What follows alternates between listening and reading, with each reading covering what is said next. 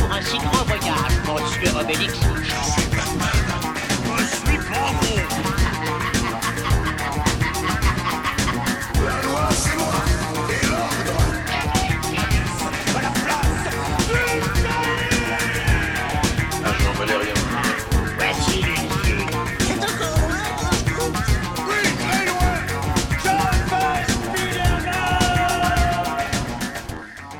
Bonjour et bienvenue à l'Atelier BD, le podcast 100% BD, comics et manga. Premier épisode de la saison 5, encore, hein, j'ai envie de dire. Avec moi Margot Oui, bonjour. et Fab. Salut Alors euh, pourquoi, euh, euh, encore? Bah, Parce qu'on a fait un premier épisode, je ne sais pas si vous avez suivi sur les réseaux sociaux, et en fait bah, l'épisode, on a eu un gros problème technique et l'épisode n'a pas été enregistré. C'est un épisode avec Sissimia et Marco qui nous parlaient de leur BD La Brigade des Souvenirs. Et bon, c'est un épisode que vous n'écouterez jamais malheureusement.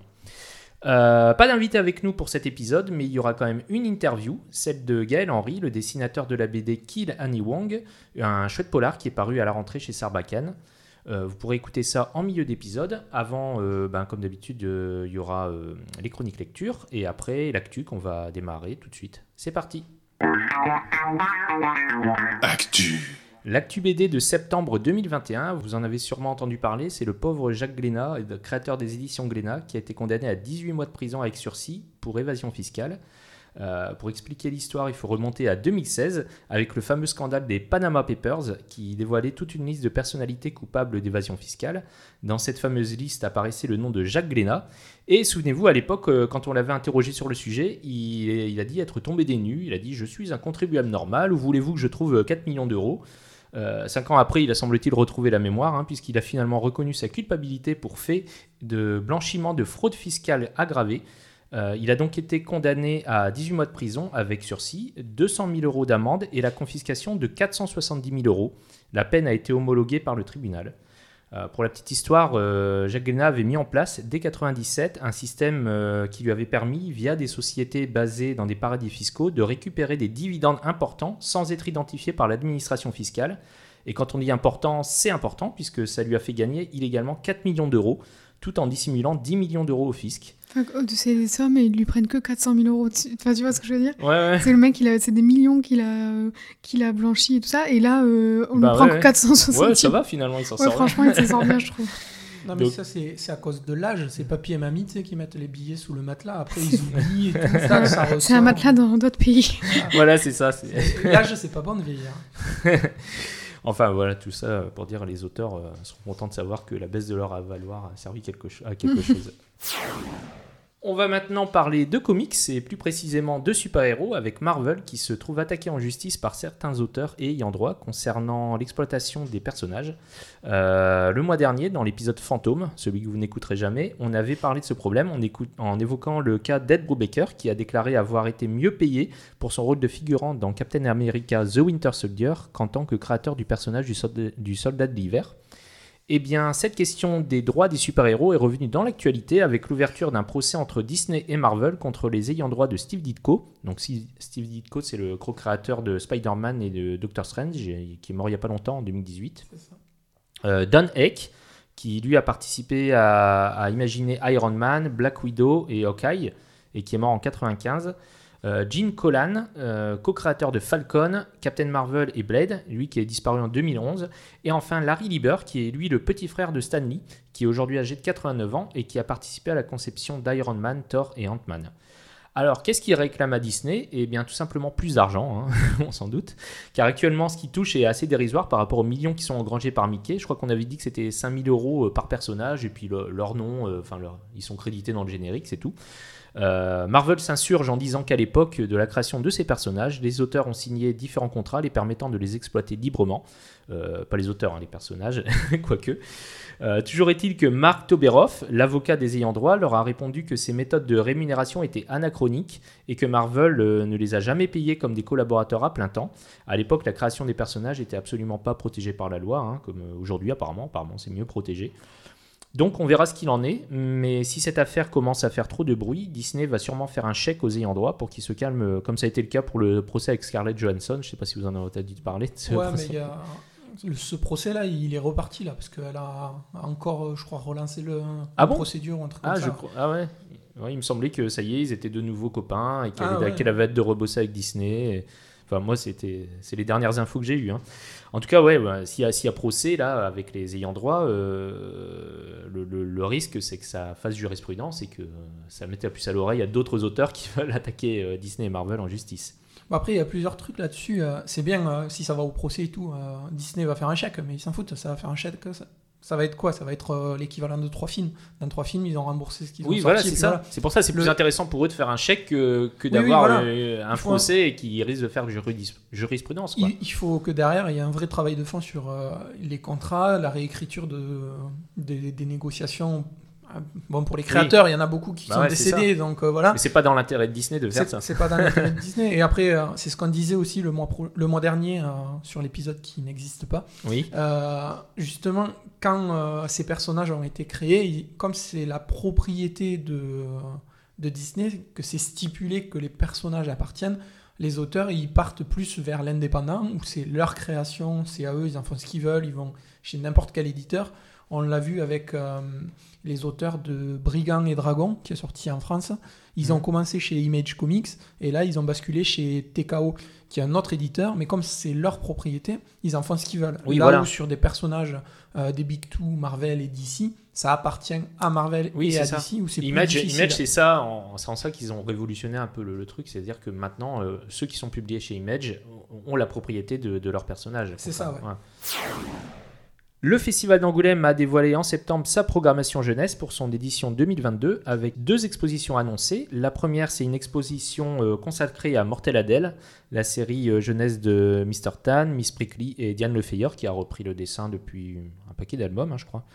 Euh, il était temps que ça arrive parce que Mortel Adèle, bah, c'est un incontournable de la BD jeunesse. hein. Euh, je crois qu'il est dans, il y a plusieurs titres dans le top 10 C'est chaque année. toujours dans de- les top 20. Ah ouais, ouais, toujours dans les top 20. ah ouais, non mais ça, ça cartonne. hein. Et on fait, euh, on fait le grand écart avec l'autre exposition qui est consacrée à un album que moi je, ne connaissais pas du tout, qui s'appelle Caché ou pas, j'arrive. Je sais pas si tu connais. Pas du tout. De Lolita Séchant et Camille Jourdi. Ah oui, oui, oui. Mais euh, je vois qu'il est en... à l'italienne un peu, je crois, non? Ah je sais pas, j'ai pas Je crois qu'il est au format un peu à l'italienne, mais c'est très étonnant. C'est chez. Actes Sud, non? Ah je sais pas, j'ai pas le, j'ai Ouais, pas l'info, j'ai pas noté, mais. Si je dis pas de conneries, ça doit être lui, mais. euh, Mais je suis. c'est- Ouais, c'est étonnant. Ouais, c'est, ils font vraiment la, la Oui. BD qui cartonne et la BD un peu jeunesse confidentielle. Bon. Euh, est également prévu un concert dessiné avec Camille Jourdi. Euh, le festival prévoit aussi euh, quelque chose pour les 75 ans du personnage de Picsou, créé par Karl Barks et repris par Don Rosa. Ça, c'est trop cool. Ouais, c'est trop cool, hein. Moi, j'adore Picsou. Ah ouais, ouais.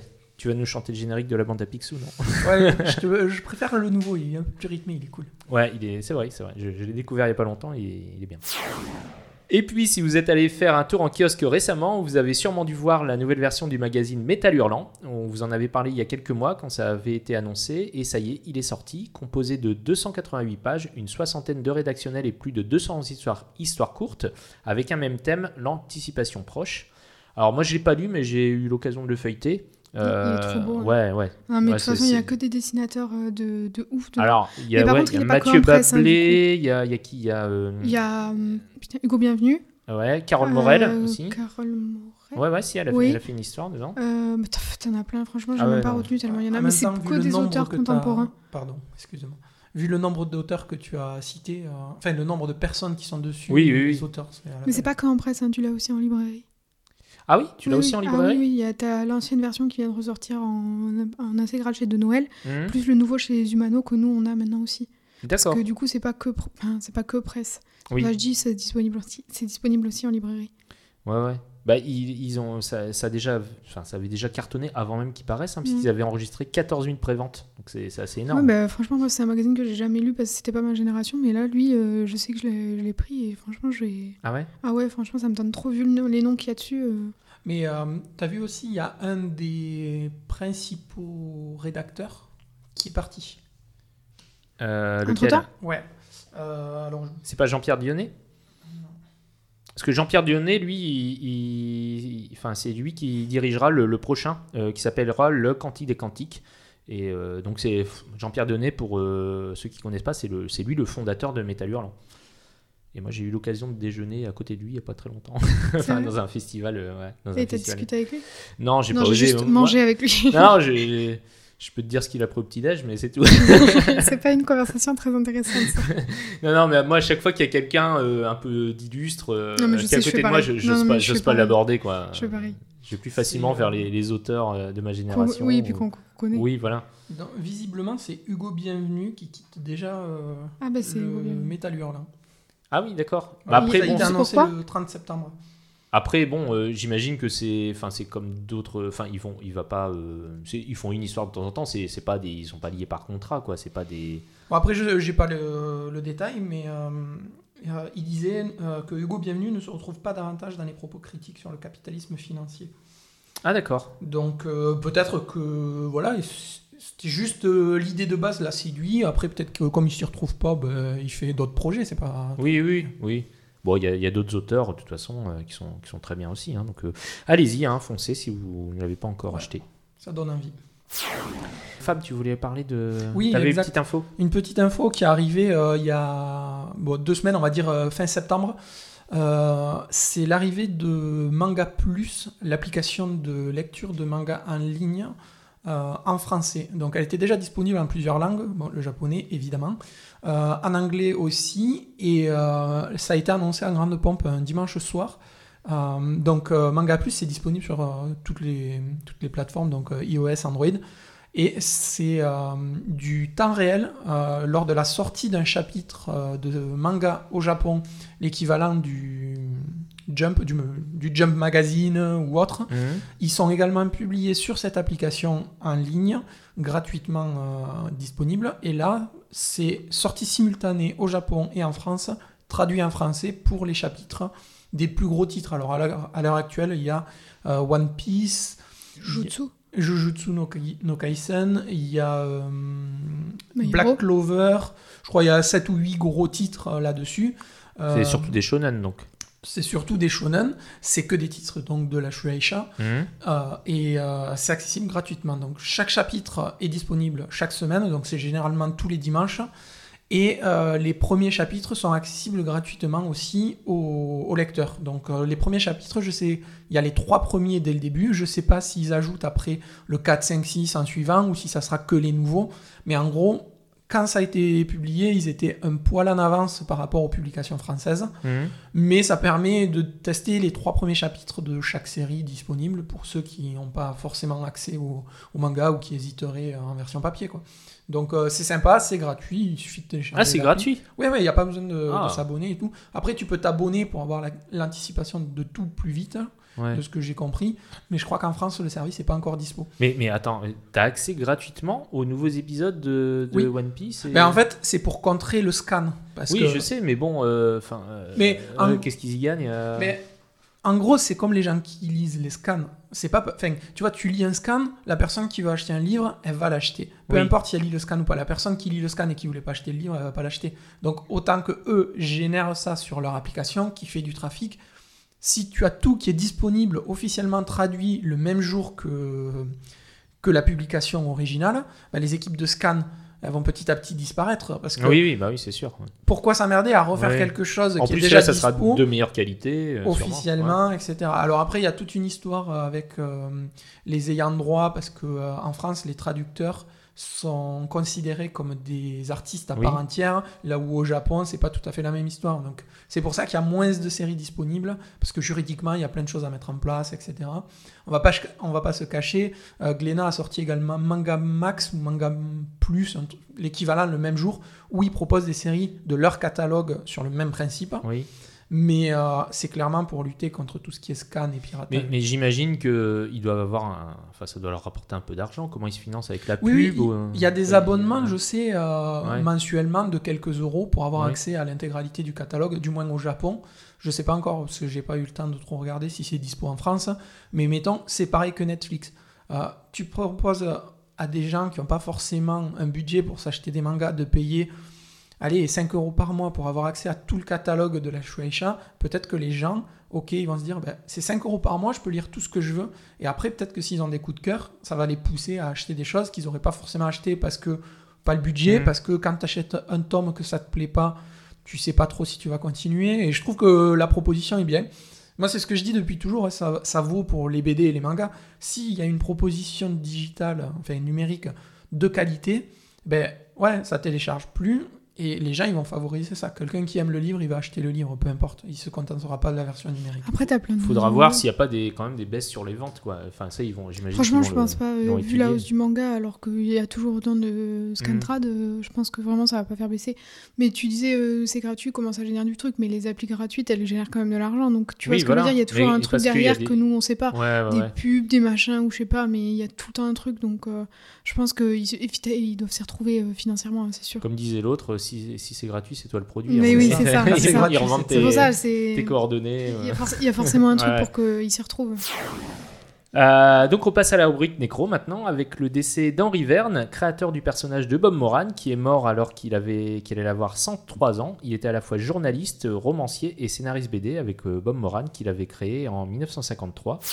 L'autre décès qui nous a fait de la peine en plein mois d'août, c'était bien entendu le décès de Raoul Covin. Alors souvenez-vous, il avait annoncé il y a quelques mois qu'il était atteint d'un cancer incurable. Alors c'était le, scénariste emblématique hein, du journal Spirou dans lequel il y avait des tas de séries publiées, Cédric, Les Psys, Les Femmes en Blanc, Pierre Tombal, Agent 212, euh, Les Tuniques Bleues euh, surtout, hein, dont, on, dont on attend un tome posthume d'ailleurs qui sortira le 15 octobre, euh, Mais où est Arabesque je crois qu'il s'appelle, avec Lambine. Donc le- donc c'est alors c'est c'est rigolo parce qu'il y a eu un- il y avait eu un, un- un titre qui est sorti il y a quelques mois avec euh, je crois que c'est Zidrou et Munuera. Euh, je crois que c'est le numéro 65 et là c'est le C'est pas 64. le BK Ah oui, c'est BK, oui, c'est ça. Oui, ouais, ouais, c'est ça, c'est BK. ouais. Et, et donc là, c'est le numéro, c'est c'est le, le tome d'avant en fait, qui, qui est sorti après. Mm. Donc euh, parce qu'il a mis un petit peu de temps, euh, Lambil, à, à faire le, le dessin. Donc euh, voilà, album posthume de, de Raoul Covin. Il avait 82 ans.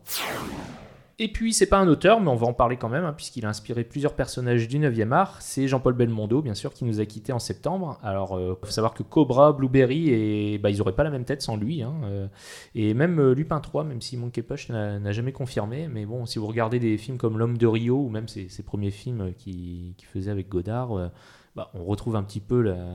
Il y a l'influence. Ouais, Et puis, de toute façon, on- clairement. On connaît la, l'impact euh, que Belmondo a sur euh, toute la partie euh, Asie hein, Oui. de ses films. Ah ouais. Il a beaucoup, beaucoup de, de reconnaissance dans ces pays-là. Et enfin, ça se voit. Rien que Oui, ouais, ouais. Cobra, c'est. Ah oui, Cobra, c'est c'est le euh, des années 70-80, ouais. Et, ouais. et Blueberry, alors Blueberry, j'ai un p- petit peu plus de mal à voir la ressemblance, mais bon. Sur, certains albums, on- plus que d'autres. Ah ouais. Moi, j'ai déjà vu des dessins où vraiment, c'est- enfin, ça gueule. Quoi. Ah ouais, d'accord. euh, Il n'y a, pas- y a pas 36 trucs, tu vois, un petit peu le- la mâchoire bien serrée. Et tout. Ouais, ouais. Tu, m'as- enfin, tu peux pas dire c'est quelqu'un d'autre, quoi. Vraiment, euh, D'accord.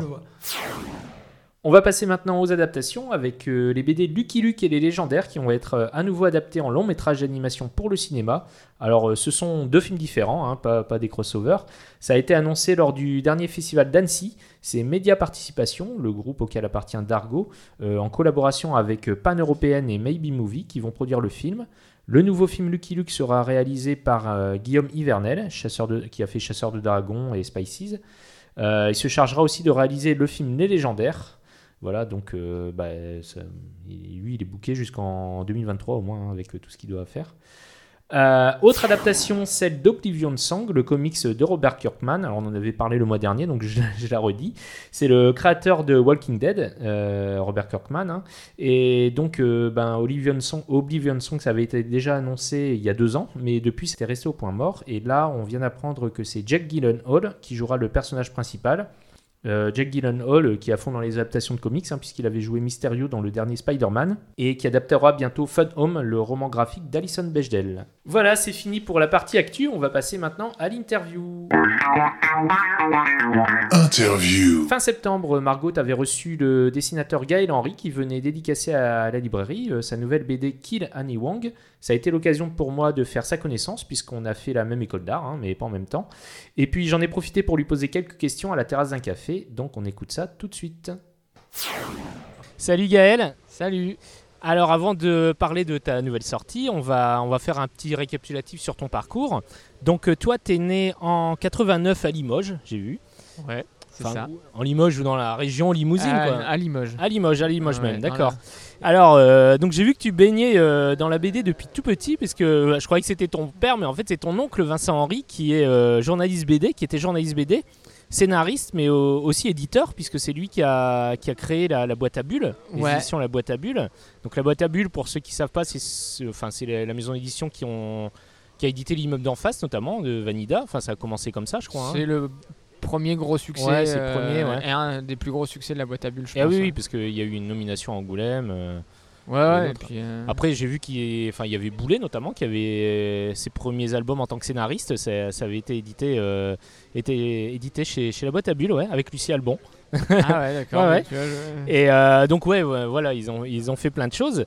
Donc euh, du coup, toi, tu voilà, avais déjà depuis tout petit, j'imagine, des, des liens avec la BD. Alors euh, le fait que ton, ton oncle euh, Alors, bossait là-dedans. Oui, après, euh, lui, la maison d'édition, il l'a monté quand même plus tard. Enfin, j'étais. Ouais, c'était en 2003, hein, je crois.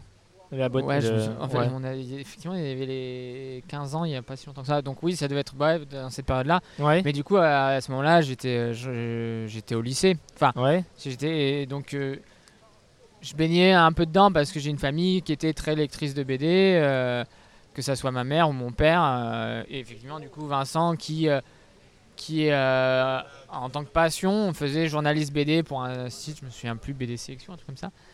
Mais c'était c'était c'était à côté quoi, c'était pas oui, oui, oui. hum, Oui, c'était un chroniqueur BD pour un site Ouais, internet. de voilà, ouais. D'accord, d'accord. Et après, il y a aussi un cousin de mon père, donc qui est aussi un cousin de Vincent, qui lui aussi euh, travaillait, euh, travaille toujours. Ouais. Alors, et lui, mais en tant que professionnel, journaliste euh, dans le cinéma et la bande dessinée, quoi. D'accord, d'accord. Et, Ah ouais. euh, et donc effectivement, ça a toujours, ça m'a, ça a toujours baigné. Mais après, c'est surtout que, que j'ai toujours aimé la BD parce que j'en ai toujours eu Hmm, en accès. Ouais. Et puis après, c'est aussi que du coup, mes parents m'ont toujours aussi soutenu là-dedans parce que c'est un médium qu'ils aimaient, quoi. Oui, d'accord. Et ils t'ont pas dit, ah non, t'arriveras pas à en vivre, euh, faut pas faire ça, fais un vrai Ah, métier à côté, Si, peut-être qu'ils se le disaient, mais euh, c'est. Enfin. C'était des gros lecteurs de BD, que ça soit euh, Journal Spirou, À Suivre, enfin, de tout ces- toute cette époque-là. Donc en fait, pour eux, c'était. Et tu faisais des BD déjà à bien, l'époque, quand t'étais petit, euh, pour toi, je veux dire, ou tu... tu- Juste tu dessinais Ouais, bah, je dessinais, Ouais. Tu, tu... mais. t'en faisais pas des histoires Si, enfin, si, après, euh, dans mon souvenir, ça ressemble à rien, mais. Oui, euh, bah non, mais ça, forcément, mais comme tout le monde. euh, si si enfin j'ai toujours adoré enfin la BD ça a toujours été euh, mes premières lectures pour moi c'était de la. BD hein, je pense. quand est- quand est-ce que t'as su que tu voulais en faire ton métier alors? Bon, alors ça, pas. je pense que c'est comme tout auteur de BD quand quand d'un seul coup tu fais ah ça y est j'ai réussi à faire à publier une BD. Avant ça c'est toujours Enfin, ça reste très- même pendant les études, tu vois, à tourner. Oui, oui. Je sais pas, c'est pas concret. Enfin, il y a, tu dis ah tiens, Bah. c'est, tu, oui, dans ta tête, tu veux que ça devienne concret, Oui, mais D'accord, oui, parce que oui, je l'ai pas dit. Ensuite, tu intègres l'Académie des Beaux-Arts de Tournai Ouais. en Belgique, hein, très bonne école. Euh, et, euh, et donc, euh, ouais, tu as eu ton diplôme en 2010. Donc, et donc, tu, avant 2010, donc tu tu te- tu t'es pas dit, je vais en faire mon métier, Si, parce que si, quand même, non, si tu faisais des si, études tu, pour tu- ça. tu- t'es dit que tu veux en faire ton métier, mais mais il y a une différence entre euh, tu fais des études et que tu sais que derrière tu vas Mm. tu vas pouvoir euh, tu, tu sais que tu vas bosser là-dedans quoi. ouais, ouais. Là où la BD, euh, de toute façon, t'intègres l'école, tout de suite on te dit bon bah de toute façon il y en a y aura un deux d'entre vous qui peut-être feront de la BD. Hmm, D'accord. Ou qui Ah ouais, ils sont optimistes, c'est bien. ouais, voilà, en étant optimiste. Non, mais après, dans les faits que moi, je me, enfin, j'ai toujours aimé la BD et, et où ça s'est un peu plus concrétisé, c'est en fait, on va dire que c'est à la fin du collège, Mhm, à partir du moment où, euh, pour le lycée, j'ai intégré à appliquer. D'accord. La section à appliquer au lycée, quoi. Donc en fait, une section euh, euh, qui est plus branchée, alors ra- appliquer, mais vraiment appliquer, donc qui est en fait qui généralement chemine plus vers Mhm. design, communication, etc. Mais du coup, où dès le lycée, j'avais un gros gros cursus au- autour de l'art, quoi, où j'avais de l'histoire de l'art, où j'avais des cours de dessin, etc. Ouais, ouais. Et donc à partir de ce moment-là, tu Ouais, déjà t'envisages en fait ça se te- concrétise un peu. bah Ouais. ouais, t'es déjà dans un truc qui baigne et dans, le, dans le dessin, même si c'est pas du tout du dessin, c'est que du dessin, on va dire. euh, Enfin c'est non, enfin c'est enfin, du dessin très technique quoi. Oui, t'a- oui, oui. T'apprends pas à dessiner, t'apprends à, à je sais pas. Mais disons que t'as, déjà, tu dis, bon, bah, tu baignes entouré de gens qui ont envie d'être dans un Mhm. milieu artistique. C'est ça, ouais. pas spécialement ouais, ouais. du dessin et de la. Alors, certainement pas de la bande dessinée. On était sur la classe, on était deux à Mhm. aimer le dessin et la bande dessinée. D'accord. Qui est aujourd'hui, et l'heure- aujourd'hui, euh, de, de l'époque du lycée, on est trois à faire de la. 3-4 à être dans la BD et l'illustration quand même. D'accord. Ouais. Et donc quand t'étais quand t'es arrivé au Beaux Arts là, par contre, euh, Oui. c'est là c'était ça a créé une émulation parce Bah que là, là, c'est que des gens qui là- le font là, de et la puis BD. là, donc- tu choisis une Ouais. option BD. euh, Oui, oui, je- C'est par Vanida que j'ai intégré cette école. Oui. coup, que j'avais rencontré Vanida et c'est elle qui m'avait dit Moi, j'ai fait les beaux-arts à tourner. Vanida avait déjà été édité euh, à, la boîte à bulles. euh, D'accord. d'en face quand j'étais au lycée. Donc c'est grâce à ça que tu as, pu la rencontrer et, et elle qui t'a orienté vers ces études-là, c'est ça? Alors, orienté, elle m'a dit Moi, j'ai fait ça. Et puis, à un moment, quand tu cherches, j'avais tenté les arts déco de Strasbourg. Ouais. euh, Mais bon, j'avais 17 ans, je pense que j'étais un peu jeune quand même. Et bah, voilà, j'ai pas été pris. Et, euh, Ouais, il paraît qu'il est dur le concours euh, pour entrer à l'école aux Beaux-Arts de Strasbourg. Oh, ouais, bah, il bah, t'as beaucoup de monde quand même. Ouais, ouais. souvenir, et t'as plusieurs. Enfin, t'as plusieurs. Mm. euh, je pense que c'est pas mal de faire une année de prépa ou j'en sais rien, des trucs comme ça quoi. Oui, et oui. après, en fait, soit tu prends une école payante, Hmm. soit euh, tu te diriges vers la Belgique. Voilà, bah oui. Et donc, je- du coup, je me suis. La, la formation est la même, mais effectivement, les- l'école euh, l'école payante, c'est beaucoup beaucoup plus cher. hein, euh. Ouais. Si tu vas c'est dans des, Ah, dans les comme Émile Cole ou Oui, tout voilà, ça, je crois que c'est- c'est. Bah, c'est pivot, 3000 euros l'année, je C'est crois, au moins hein. 3000 Ouais, ouais. de plus. Moi, tout ça pour peu faire un métier précaire, ça vaut pas le coup. plus. Non, Euh, oui, donc après tes années euh, aux Beaux-Arts, j'ai vu que tu avais intégré l'atelier La Malterie à Lille, donc l'atelier euh, où travaillent Vanida, François Duprat et d'autres dessinateurs. Donc, enfin, ça tourne, hein, on va dire, mais les piliers, ça reste quand même Vanida et François. ouais, oui, on peut dire que c'est les piliers. ouais. Ouais, ouais. Et, mais quand je suis arrivé, de toute façon, ils étaient là. Après, Vanida, bah, c'était le moment où elle commençait à retourner travailler chez elle. ouais. Et, et donc, quand moi je suis arrivé à Ma- Malterie, tu avais Olivier Perret, donc, Mhm. Perrault, enfin, je, je- non, maintenant il signe Olivier Perret, euh, à la Malterie, et qui est toujours, enfin, les trois, euh, là, eux, ils sont toujours. D'accord. Et tu avais aussi euh, Florent Groisel, euh, D'accord. que je connais pas, donc j'ai jamais rencontré, j'ai pas eu l'occasion. bah, qui a, du coup, Ouais. qui a fait la BD euh, Révolution, là, qui a gagné le Ah, Grand Prix bah oui. Ah, bah oui, oui. euh, ah d'accord. Je savais pas qu'ils travaillaient à la Malterie aussi. Si si, bah, en fait les deux, euh, en fait ils ont fait, eux ils étaient à Bruxelles, Oui. ils ont fait leurs études à Bruxelles et donc ils ont tous les deux fait la malterie, ils sont tous les deux passés par malterie. D'accord. Donc moi quand j'étais à la malterie au début il y avait Florent, Olivier et euh, François quoi. D'accord. Après. Florent est parti, là d'autres sont venus, Paul et puis Vanida elle est revenue euh, et voilà. D'accord, donc, euh, donc euh, là, enfin, j'ai vu que ton premier album, c'est en 2016, c'est euh, Alexandre Jacob, journal d'un anarchiste cambrioleur, donc euh, scénario de Vincent Henry, c'est publié chez Sarbacane. Ouais. Donc ça, c'est ton premier album. Ouais. Donc t'avais pas fait de d'album avant, même dans les collectifs, t'avais pas fait de... Non, tu t'étais... Ouais, j'avais participé à, à un fanzine ou après euh, on, a- D'accord, on ouais. avait un petit collectif de potes euh, à cette époque-là et on avait fait euh, un livre de sérigraphie, euh, enfin euh, quelques trucs, mais oui c'est vraiment euh, c'est vraiment le premier travail conséquent que j'ai fait autour du dessin. euh, qui, a- qui est sorti en 2016, mais du coup le projet il a démarré je pense en 2014, un truc Ouais, ça, ouais, oui, oui, oui. deux ans avant. D'accord. Et donc ouais, ça a eu, euh, j'ai vu ça a eu le prix du premier album au Salon de Roubaix, donc c'est bien, c'est cool pour un pour un pour un premier album quoi, d'avoir un prix en général. euh. Ouais, ça fait plaisir, Bah oui, c'est fait bien. toujours plaisir. Et en 2017, donc tu adaptes un, bouquin d'Émile Zola, toujours avec Vincent Henry, euh, toujours chez Sarbacane, qui s'appelle Jacques d'amour. Ouais, Alors je connais pas ce bouquin d'Émile Zola, c'est normal. il est pas connu. Ouais, c'est une nouvelle, hein, c'est une nouvelle très Ah, c'est une nouvelle, d'accord. Et que généralement on retrouve dans des recueils de Zola, mais où, qui est une compilation de euh, plusieurs nouvelles, quoi. Parce que celle-là, enfin, elle est vraiment très courte. Elle se lit en, en, je sais pas, trois quarts d'heure, une heure. T'as lu, euh, t'as lu la nouvelle, quoi. Ouais, ouais, ouais. D'accord. En 2018, là, avec euh, Paul Bonnat au dessin, euh, enfin, tu, tu, vous, faites, vous êtes tous les deux au dessin apparemment, et Bernard Boula au scénario, euh, tu fais pour la boîte à bulles La guerre des autres en deux tomes. Ça, parle de la, du conflit au Liban apparemment. Ouais. Alors je ne l'ai pas lu, mais, mais bon, j'ai- vu quelques planches. Alors ce qui est, ce qui est, ce qui est assez surprenant, je trouve, dans, dans, tes, dans, tes, dans tes BD, c'est que à chaque fois le style graphique il change. Enfin, j'ai l'impression qu'il évolue beaucoup. euh, Enfin, je sais pas si c'est si c'est conscient ou inconscient de ta part, mais euh, Ah c'est conscient. hein. c'est conscient. Ouais, tu, tu veux tu veux à chaque fois euh, Mm. changer au niveau du dessin? Alors des fois, euh, il y a bah, une question de t'évolues quoi. oui, oui, oui. et graphiquement et en mieux j'espère enfin en tout cas j'ai la sensation de d'évoluer Mhm. graphiquement et donc de t'améliorer et puis aussi de chercher en fait je me suis quand même pas mal ch- je me suis Ouais. beaucoup cherché sur les premiers albums et, euh, et j'avais du mal à trouver euh, aussi euh, une technique qui te convienne qui est adaptée à toi Ouais, et, ouais. et donc et donc il y a tout ça qui joue et qui font que et puis en fonction des histoires que tu veux raconter tu t'adaptes aussi un peu à ça et donc il y a y a pas mal de choses qui font que que ben ça évolue beaucoup d'un album à l'autre et puis Mhm. aussi ben, en fait l'aspect temps dans la Oui, BD oui. qui est assez présente et essayer de trouver cette espèce d'équilibre où tu passes pas non plus euh, où tu arrives à avoir une efficacité dans le Oui, dessin voilà, qui te ça, permet oui. de, de faire un, un album de 150 pages en, en un an, un an et demi parce que sinon après en fait tu t'en sors plus si tu passes Mhm. plus de temps. Et tout ça quoi. Donc il y a plein de il y a plein, Ouais, y a plein de critères, de critères externes.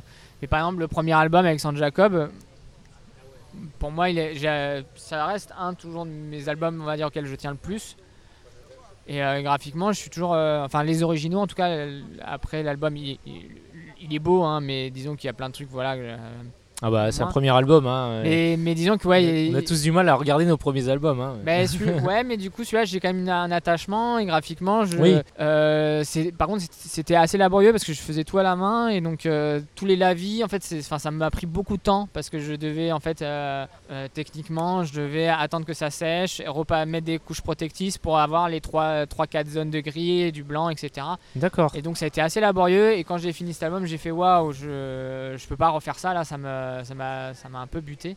Ouais. Et donc déjà techniquement je m'étais dit il faut que je parte, faut que je trouve autre chose. Mhm. Et après il y a eu euh, entre guillemets des obligations un peu éditoriales qui m'ont fait changer. C'est-à-dire que l'album d'après par exemple l'éditeur il voulait que je fasse de la couleur. Ouais.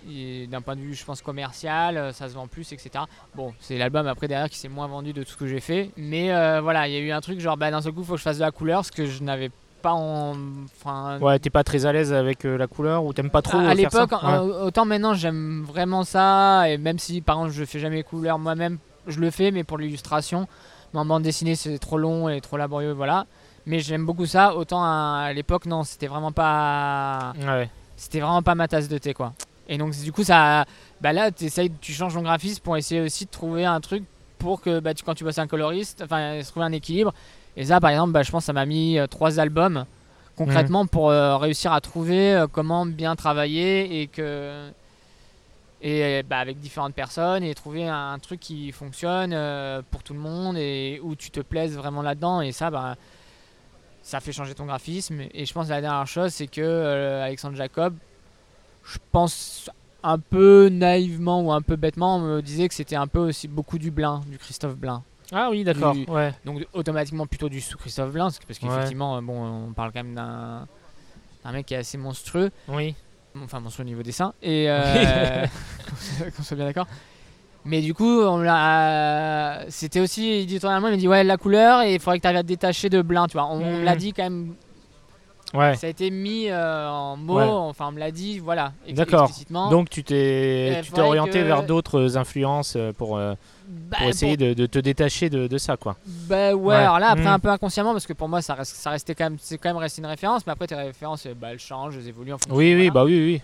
Et ça Mais, continue. euh, je pense. mais il y a quand même ce truc où tu Ouais. dis bon bah je vais essayer de faire des moins grands nez, j'en sais rien enfin tu enfin, tu vois où Ouais ouais. et effectivement, c'est vrai que maintenant euh, quand je regarde euh, graphiquement, je suis plutôt sur du semi-réalisme Mhm. quand même, enfin un peu déformé mais voilà que euh, de l'expression enfin de- que du euh, Oui, avec des grands euh, mouvements, des- grands un peu à la Disney, Euh, oui, oui, oui. expressif et à la plein quoi. Mhm. Il y a une part d'inconscient et une part de conscient dans le sens où on m'a donné des indications. euh. En 2019, euh, j'ai vu que tu avais fait euh, Tropique de la violence. Euh, et là, c'est ton premier album euh, en tant qu'auteur complet, c'est-à-dire que tu as fait le scénario et le dessin. Alors, c'est adapté d'un bouquin de Natacha Apana euh, Ouais. chez Sarbacane. Et euh, ça a eu le prix Clouseau euh, 2020 au Festival de Niort. Donc là encore, c'est cool quoi, parce que ton premier album en tant qu'auteur complet, il a, il a un prix. Donc euh, j'imagine que c'est encourageant en plus. Ouais, et puis euh, c'était une, une super expérience. Enfin, j'ai Ouais. beaucoup aimé euh, finalement. euh, Alors, Ouais. de scénariser, euh, on va dire, la partie euh, BD, mais d'avoir une trame. C'est-à-dire, quand même, j'avais bah, j'avais toute la trame de l'histoire. Après, je l'ai modelé à ma sauce, mais. Mais euh, je m'amusais, disons que je pouvais m'amuser avec, un, avec une histoire déjà existante. Oui. Et donc euh, juste réfléchir à la narration, etc. Donc c'était vraiment une chouette expérience là-dessus. Et c'était toi, euh, c'est une volonté de ta part, c'est toi qui est allé voir euh, l'autrice ou l'édi- l'éditeur, non? Co- Comment ça s'est passé non, en fait? Comment En fait, c'est l'éditeur, on en a discuté avec l'éditeur et, Ouais.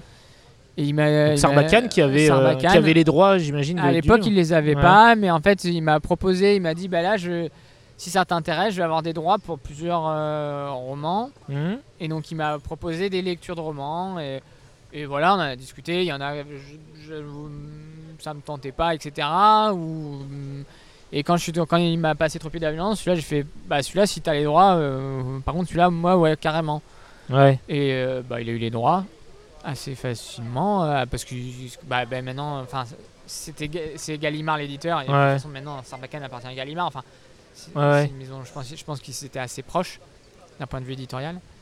Et donc euh, ça, c'est après, euh, d'un point de vue expérience, c'était super chouette. euh, bah, d'aller sur place, euh, à Mayotte pour pouvoir. Enfin. Ah, t'es t'es allé à Mayotte euh, pour, euh, pour avoir les, les décors et. Ouais, ouais, ouais. Ah, pour, bah, et, et, et effectivement, dans les faits, c'est pas, ça aurait été difficile de faire sans.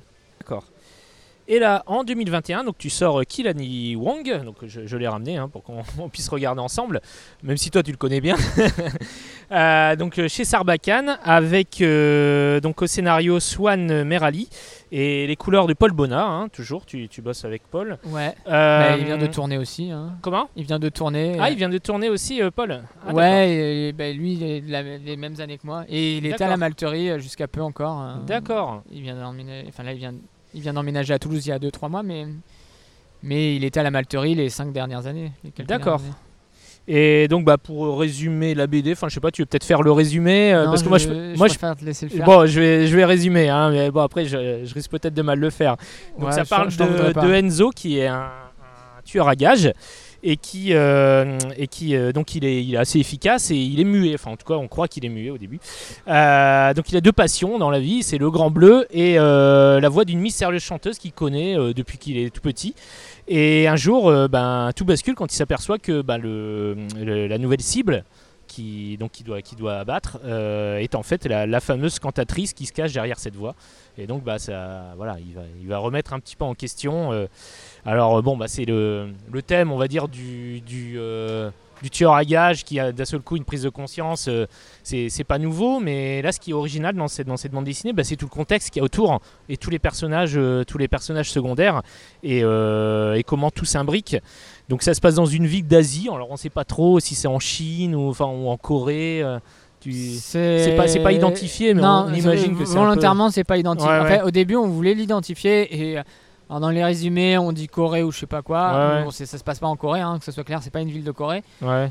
Et, euh, et sauf que bah, moi, j'ai justement quand je disais j'ai pas mal vadrouillé, j'ai j'ai quand même, en fait, j'ai jamais été en Corée, alors que j'ai quand même passé un, euh, plus d'un an en Asie du Sud-Est. Donc ça m'emmerdait un peu de faire un truc qui se passe en Corée, alors que je ne connais pas et que pourtant Ah, il y a d'autres villes que je connais. Oui, oui. Et donc après, en fait, euh, il y a un moment, on a fait euh, stop. En fait, on fait un lieu, on s'en fout en fait. Oui, oui. L'idée, c'est juste de faire un hommage un peu à, euh, au film, au polar coréen, Oui, oui. euh, au manga, euh, à la Matsumoto style la mer béton. Enfin, Moi j'ai vu aussi un petit côté Gotham City, euh, le fait que ça soit une ville avec, où il y a la corruption, bah, ouais, mais c'est qui et est puis- pourri à, à tous les niveaux quoi. C'est super chouette. Ouais. Enfin, pour moi, ça, c'était un des gros plaisirs. C'est à partir du moment où on a dit ça, ça m'a vachement libéré graphiquement parce Oui. que je me suis dit, mais en fait, c'est ma ville et j'en fais ce que je veux, quoi. Et donc, je peux mettre euh, ce que j'ai envie dedans et toutes justement les influences euh, euh, des voyages que j'ai pu faire, des endroits où j'ai pu vivre et, et de m'amuser avec ça, de jouer avec ça, que ce soit bah, notamment les statues. J'adore les statues. Il y a mettre des statues un peu partout. Ouais, ouais.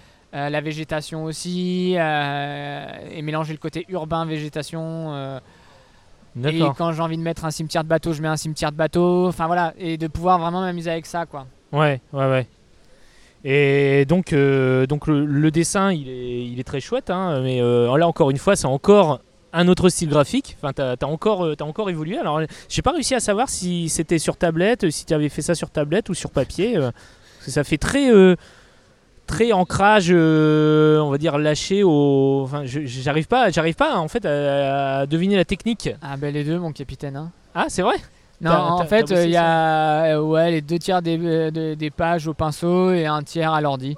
D'accord. Ah ouais. C'est moi je le vois parce qu'en détail je sais quand c'est du pinceau ou pas, mais euh, mais dans les faits ça se veut du pinceau. Enfin, C'est du pinceau que tu as retravaillé ensuite par ordi, non, c'est ça? Non non Ah. c'est pinceau noir, encre de Chine bien grasse Ouais, ouais. et euh, et c'est juste qu'il y a des pages où euh, en fait euh, j'imitais le style pinceau euh, gras au, à la tablette graphique pour certaines pages parce que parce que c'était plus simple à faire euh, pour un gain, un gain de temps ou des fois pour changer, varier aussi quoi. D'accord. Moi, j'ai pas réussi à, à voir la, la différence, hein, donc. euh, Ouais, moi, tu me montres après.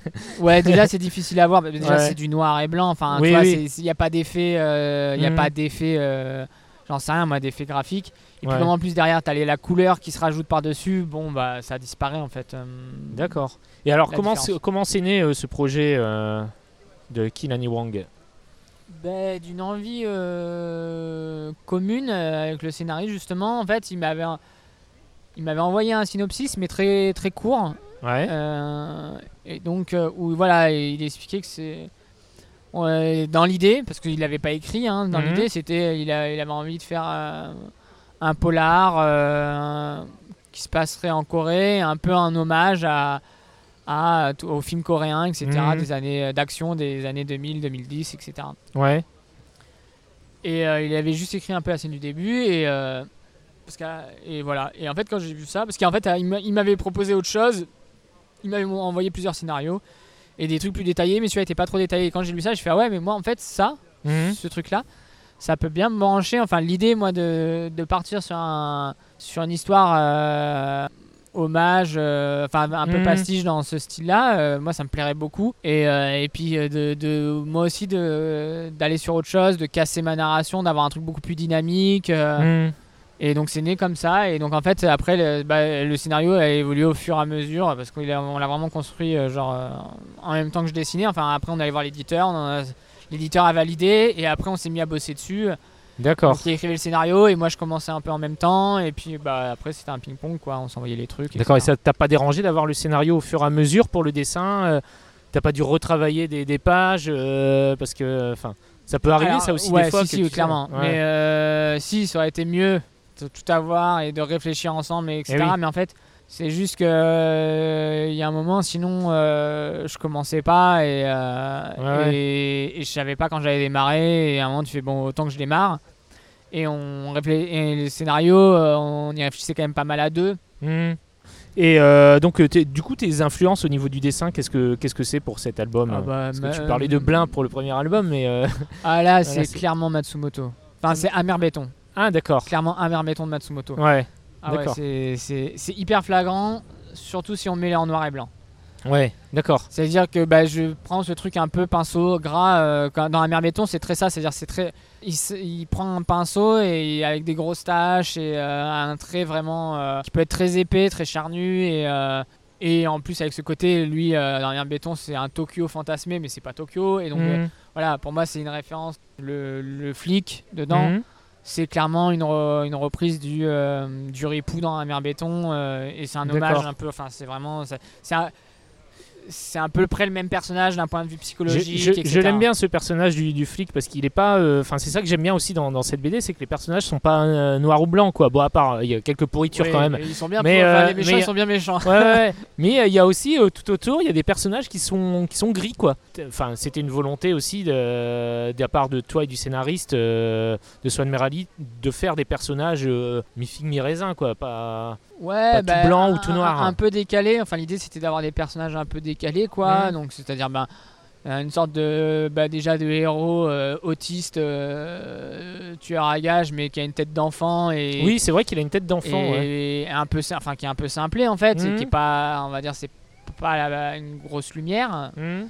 qui est efficace mais qui est quand même un peu euh, Oui. alors, sa première mission bon il dit qu'il a réussi mais il a fait un, enfin en gros il a fait un gros Oui, carnage Oui, pour pour euh, pour réussir sa mission et l'idée d'avoir des personnages toujours un peu euh, barrés c'est à dire on a une histoire on a voulu faire une histoire très simple Mhm. l'histoire elle est basique, t'as des méchants méchants et, et voilà. Et tout le monde essaye de manipuler tout le monde, mais après, du coup, nous, c'était s'amuser avec les personnages euh, là-dedans et, et les situations, quoi, à travers, euh, en prenant une histoire assez- plutôt basique et assez simple, quoi, et s'amuser avec le reste. D'accord, d'accord. Donc c'est un gros récit, hein, presque 200 pages, mais euh, qui se lit assez vite hein, finalement, parce que comme tu disais, le découpage, bon, tu t'es inspiré du découpage euh, très manga, assez, assez fluide, assez dynamique, et en fait ça se lit tout seul. Pourtant il y a, il y a du texte, il y a, y a pas, y a beaucoup de cases par page, mais euh, je trouve que ça, ça se lit, euh, ça se lit très bien, quoi. Non, mais ça, je pense, c'est la fin, c'est tourné, ça. Ah, C'est l'académie de tournée, ça, c'est Ah bah oui. C'est- c'est la- l'art du découpage, ouais. Ouais, non, bah, qui, disons. euh, ouais, bah, en tant que lecteur, effectivement, moi, euh, m'attarder sur une case, euh, c'est mauvais signe. Enfin, Oui, c'est ça, oui. Ne pas savoir euh, quelle bulle regarder en premier, ne pas savoir, euh, ne pas comprendre la case. euh, Ouais, ou trop. oui. euh, Enfin, des fois, c'est bien d'avoir une grande page ou une super jolie case et tu t'arrêtes dessus, mais quand c'est sur toutes les cases, du coup, tu, sur toutes les cases, euh, tu te perds dans, le, dans la lecture. Donc, c'est de. C'est justement l'art de la bande dessinée, c'est de réussir à, à tricher à- Ouais. et pas spécialement euh, mettre mille et un détails à la peinture à l'huile pour euh, impressionner les- la galerie. C'est ça, ouais. Et, l'idée, c'est quand même de raconter une histoire et donc euh, ça, que le dessin soit bah, au service de l'histoire, quoi. Donc s'il faut que ce soit détaillé, que ce soit détaillé, mais que c'est pas toujours, euh, toujours utile. Et, euh, Ça t'a pris combien de temps pour faire cette, euh, cette BD Enfin, Je sais pas si on lit BD au roman graphique, euh, parce qu'à partir du moment où ça fait plus de 100 pages, on dit que c'est un roman graphique. Moi, j'ai jamais su faire la différence, mais bon. Euh, C'était assez long. Enfin, c'est l'album qui m'a pris le plus de temps. Ouais. Mm, Bah déjà parce qu'au niveau du scénario, du coup, c'était plus long à mettre en place parce que justement le scénario n'était pas écrit à la base. Et donc il s'est beaucoup construit au fur et à mesure et on a modifié au fur et à mesure pas mal de choses, etc. Et puis bah, après le nombre de pages, euh, 190, c'est mon record et j'espère que ça c'est bien si j'en reste là. hein. Ouais. Et, euh, et que graphiquement, euh, justement, j'ai essayé de me faire euh, par rapport aux autres albums. J'ai voulu l'idée là, c'était de passer un cap entre guillemets, de me faire plaisir jusqu'au bout et, et pas avoir me dire bah, cet album, voilà, je veux en être fier graphiquement. C'est-à-dire, Ouais, euh, ouais. pas avoir euh, comme je peux avoir sur mes autres albums, ce truc que bah, quand ils sortent, tu fais oula, pff, Oui. oh, c'est vieux. Oula, bah c'est c'est il y a des endroits ah cette page elle est vraiment si c'était à refaire, faible. euh, referais, ouais, ouais. genre dire bah ah, j'aimerais dans l'idée euh, c'était pas mal mais j'aimerais bien la refaire parce que c'est moche. Enfin tu vois genre plein de trucs Oui, comme oui. ça et c'est je trouve ça vraiment dur et de me dire bon bah cette BD c'est cet album là vu que ça m'amusait beaucoup la, la narration euh, dynamique et puis l'univers graphique qui m- où vraiment j'y prenais beaucoup de plaisir je me suis dit, bah, je veux me concentrer dessus et euh, être au moins plutôt fier de ça et que et pas et pas et quand je le vois me dire bah voilà là tu as donné euh, ce que tu avais à donner et, et t'as pas tu pouvais pas faire plus ou t'avais pas tu as, fait ce que tu avais à faire dessus et donc j'ai ouais voilà j'ai pris plus de temps Ouais. que sur les autres albums. euh, et puis parce que je pense que c'était un moment où, justement avec les albums d'avant, j'avais plus de maturité. Je savais à force des, des essais qu'il y a pu avoir avant, notamment, Mhm. euh, que ça soit sur Tropique de la violence ou La guerre des autres avec Paul. Ben, justement d'avoir travaillé avec Paul, ben voilà, de moi savoir ce que je voulais et euh, pour le travail de couleur aussi, je, je savais ce que je voulais. Enfin, c'était j'avais réfléchi vraiment le dessin dans son ensemble là où souvent avant je travaillais le dessin et la couleur arrivait après euh, D'accord, oui, oui. où il y avait un rush de temps, donc fallait aller vraiment vite, et donc bah, tu essayes de trouver une technique pour aller vite. Mhm. Et là, j'ai j'ai l'impression d'a- d'avoir, enfin, c'était l'album pour euh, avoir cette osmose-là, enfin, ce- ce- les conditions pour euh, faire un album graphiquement qui, qui me plaise vraiment, quoi. D'accord, je sois vraiment content. D'accord. Bon, bah c'est cool. Euh, Aujourd'hui, tu habites à Toulouse. Tu habitais à Lille jusque-là et maintenant tu habites à Toulouse depuis, depuis 3 ans, tu m'avais dit. Ouais. Euh, et donc, tu, tu bosses de nouveau en atelier ou Ouais. t'es- t'es tout seul? Tu bosses à l'atelier? Euh, Tu T'es où? Dans quel atelier? L'aquarium? Non, Non, non, c'est pas l'aquarium? l'aquarium. J'y suis passé, de toute façon, Ouais. en tant que dessinateur de BD, tu es obligé à un moment donné de passer à l'aquarium, puisque c'est. euh, Ouais, c'est l'atelier BD de Toulouse. Voilà, c'est l'antiquité de l'atelier, enfin le premier atelier qu'il y a eu. Et puis dedans, t'as tous les dinosaures de la BD. Oui, Enfin, t'as euh, euh, Serge Carrère, Serge euh, Carrère, ouais. Euh, qui donc sont là depuis quand même très longtemps. Mhm. Non, moi je suis à l'atelier général. D'accord, que je euh, connais pas. Et t'es avec qui alors? Tu bosses avec qui Euh, alors? qui Cyril Pomès, Ouais. Ah, d'accord. Oui, donc je en vois. bande dessinée. Et après, euh, donc euh, il y a euh, Jean-Emmanuel Vermeau qui a fait la- qui a fait de la BD, qui a fait un donjon, mais après euh, Hmm. qui fait de la BD euh, et qui fait aussi de l'animation. Euh, et après, on est beaucoup plus sur de la, alors si de la BD, mais illustration jeunesse, BD et aussi un peu de de trucs qui n'ont rien à voir euh, dans bah, plutôt de la 3D ou euh, de la correction orthographique, etc. Enfin, voilà. D'accord. Donc il y a un peu de tout. T'as toujours bossé en atelier en fait. T'as jamais, euh, tu t'es jamais retrouvé tout seul chez toi. si, euh, pour Alexandre travailler Jacob. Ah ouais, d'accord. Le premier album, euh, je l'ai fait euh, chez moi. Et t'aimes pas, t'aimes pas trop en fait être. Tu préfères Ouais. l'émulation d'un Oui. atelier Ouais, avec d'autres. Enfin, ouais. sortir de chez soi. Oui. le principe de sortir chez soi pour se dire je vais je vais bosser enfin en fait avoir un rythme quoi de dire Mm. bon bah voilà ma journée est finie je m'arrête Ouais. et, et c'est tout Oui. en Ne fait, pas avoir la planche, la, la table à dessin à côté de, à côté de ta chambre et puis te dire ah faut que je m'y mette, euh, je suis en retard. où c'est facile de s'y mettre et tu dis Ouais. ah bah attends je vais finir ça ça ça et puis en fait euh, Hmm. après euh, bah il y en a qui aiment bien ça et puis et puis pour de vrai j'aimais bien ça aussi des fois ça me frustre quand je suis chez moi et que tu fais ah putain j'ai pas mon matos faut que j'aille à l'atelier et donc tu fais bah non j'ai la flemme Hmm. parce que j'aimerais bien bosser, des moments où voilà. Mais globalement, je suis quand même plutôt content en fait d'avoir ce rythme-là et puis d'être avec d'autres gens euh, Ouais, ouais, ouais. voilà, la journée. Des fois, ça te retarde pas parce qu'on peut, on peut être tenté de discuter avec les autres auteurs, euh, voilà. et Ah de- si, de pas- si, si, bah, pas être- clairement. euh, voilà, oula. puis il te dit ah tiens on va boire une bière, bon bah voilà, tu ouais. bois une bière et ah bon bah tant pis, je faut continuer demain. Ah ouais. Non si clairement ça. C'est, c'est un autre problème du coup. ouais, y a- mais disons que c'est des problèmes qui me dérangent moins sur ma santé mentale et Oui, voilà, c'est ma sûr. santé sociale. c'est sûr. Donc euh, c'est bien sûr il y a ce problème là et euh, après voilà quand tu dois vraiment cravacher bon bah tu restes moi l'atelier il était euh, vraiment à côté de chez moi donc euh, c'est pas enfin j'ai pas de route à faire euh, je suis à 5 minutes à pied donc c'est- facile d'y aller Mhm.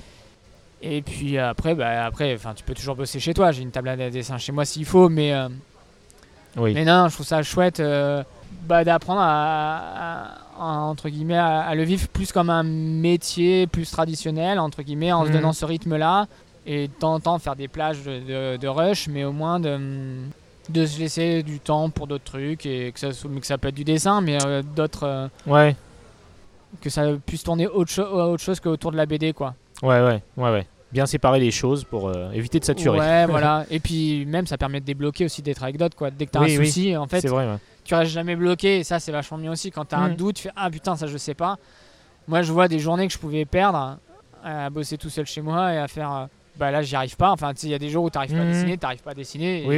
et ça vient pas quoi et du coup tu fais des gros blocages et puis là tu sais pas comment t'en sortir et en atelier bah du coup j'ai jamais bloqué en fait enfin il y a toujours Ouais. un moment où ça va se débloquer où tu demandes et bim ça y est c'est et là où tu perdais deux jours à, à trouver une solution ou à, ou à pas avancer chez toi, ben, en atelier, malgré tout, en fait, j'avance toujours. Enfin, quoi qu'il arrive, même si euh, c'est une mauvaise journée entre guillemets ou je sais pas quoi, je vais toujours avancer quoi. D'accord, d'accord.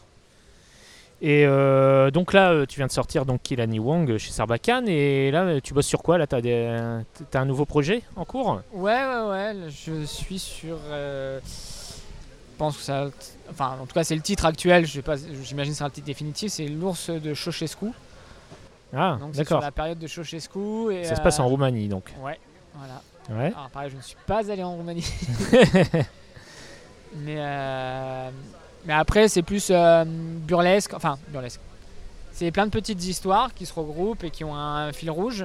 Mhm. Mais euh, c'est plutôt des, des petites histoires, des petites anecdotes un peu euh, burlesques, un peu euh, des fou.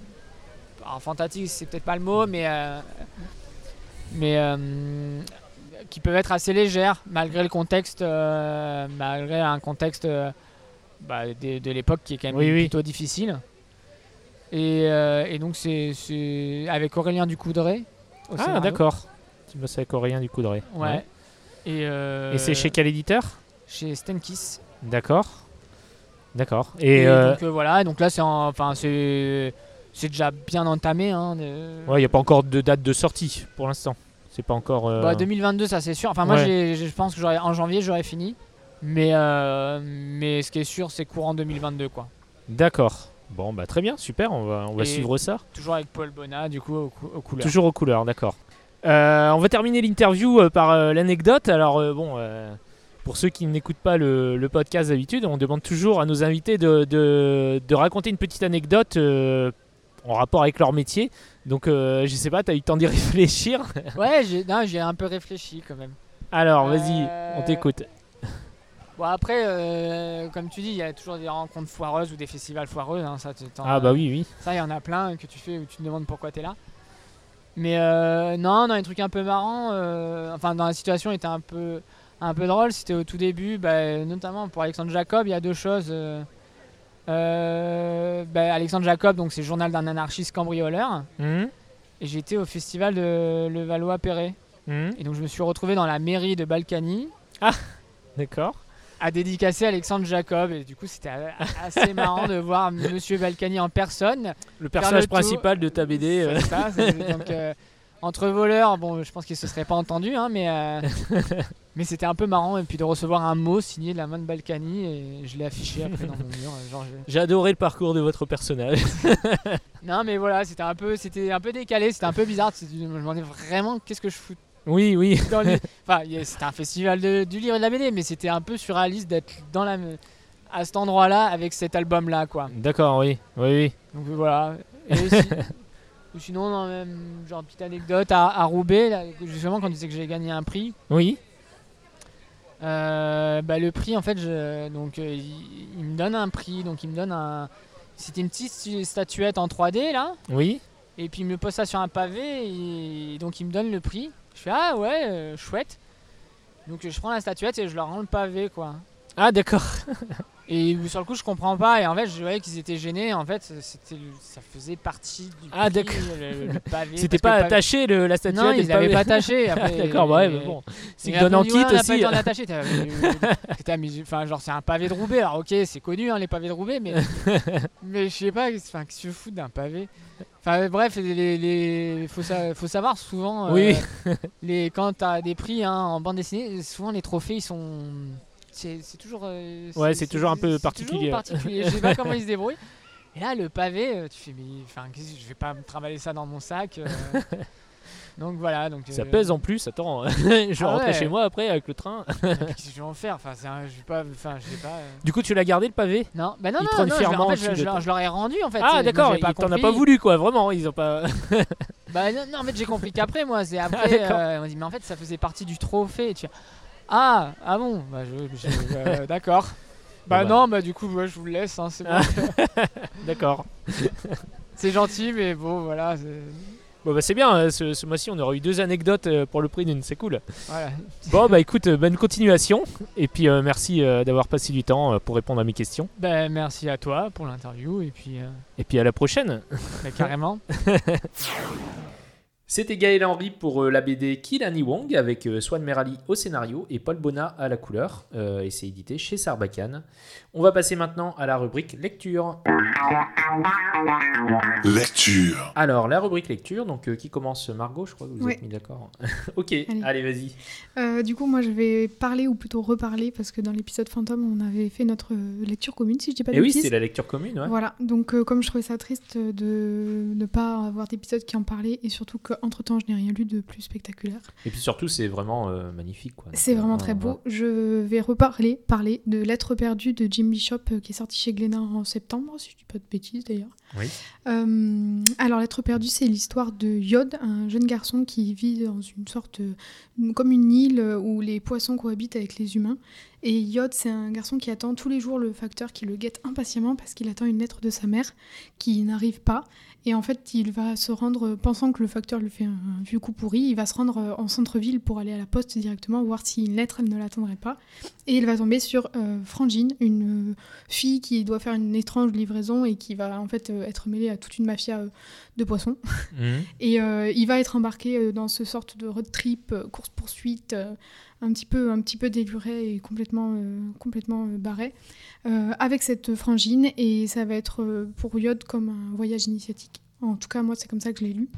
Donc c'est mêlé à plein c'est mêlé à plein de choses on part sur un truc que je trouve un petit peu un petit peu barré pour quand même avoir un, côté super sérieux et sombre qui, qui contrebalance totalement avec le dessin méga coloré et rond qu'on a euh, évidemment, on en avait parlé, et je suis, on- on- c'est répétitif, mais pas pour les gens qui écoutent pour la première Oui, fois. oui, bah non. C'est que c'est, ça se voit qu'il y a des, ins- des inspirations purement euh, Miyazaki dedans, Oui, oui, oui. dans l'univers, dans les personnages, dans les couleurs, dans les, dans tout, tout. Les, les couleurs sont franchement super jolies, super, euh, c'est très pâle, c'est en même temps méga coloré, très pop. euh, Puis c'est à la fois très drôle et très sérieux parce qu'il y a, y a des, c'est pas un commissaire, mais il y a un agent de police poisson qui est complètement à la Oui, oui, ramasse. oui, euh, ouais, il, est, il est excellent ce personnage. Frangine, elle est hyper charismatique. Bon, Yod, il se laisse un, un petit peu faire, on va dire, mais euh, en même temps, c'est parce qu'il joue un peu le, le héros naïf qui Ouais. va devoir Un, apprendre un des peu choses. demeuré quand même, un non peu demeuré, on dirait, mais en même temps un peu attachant aussi.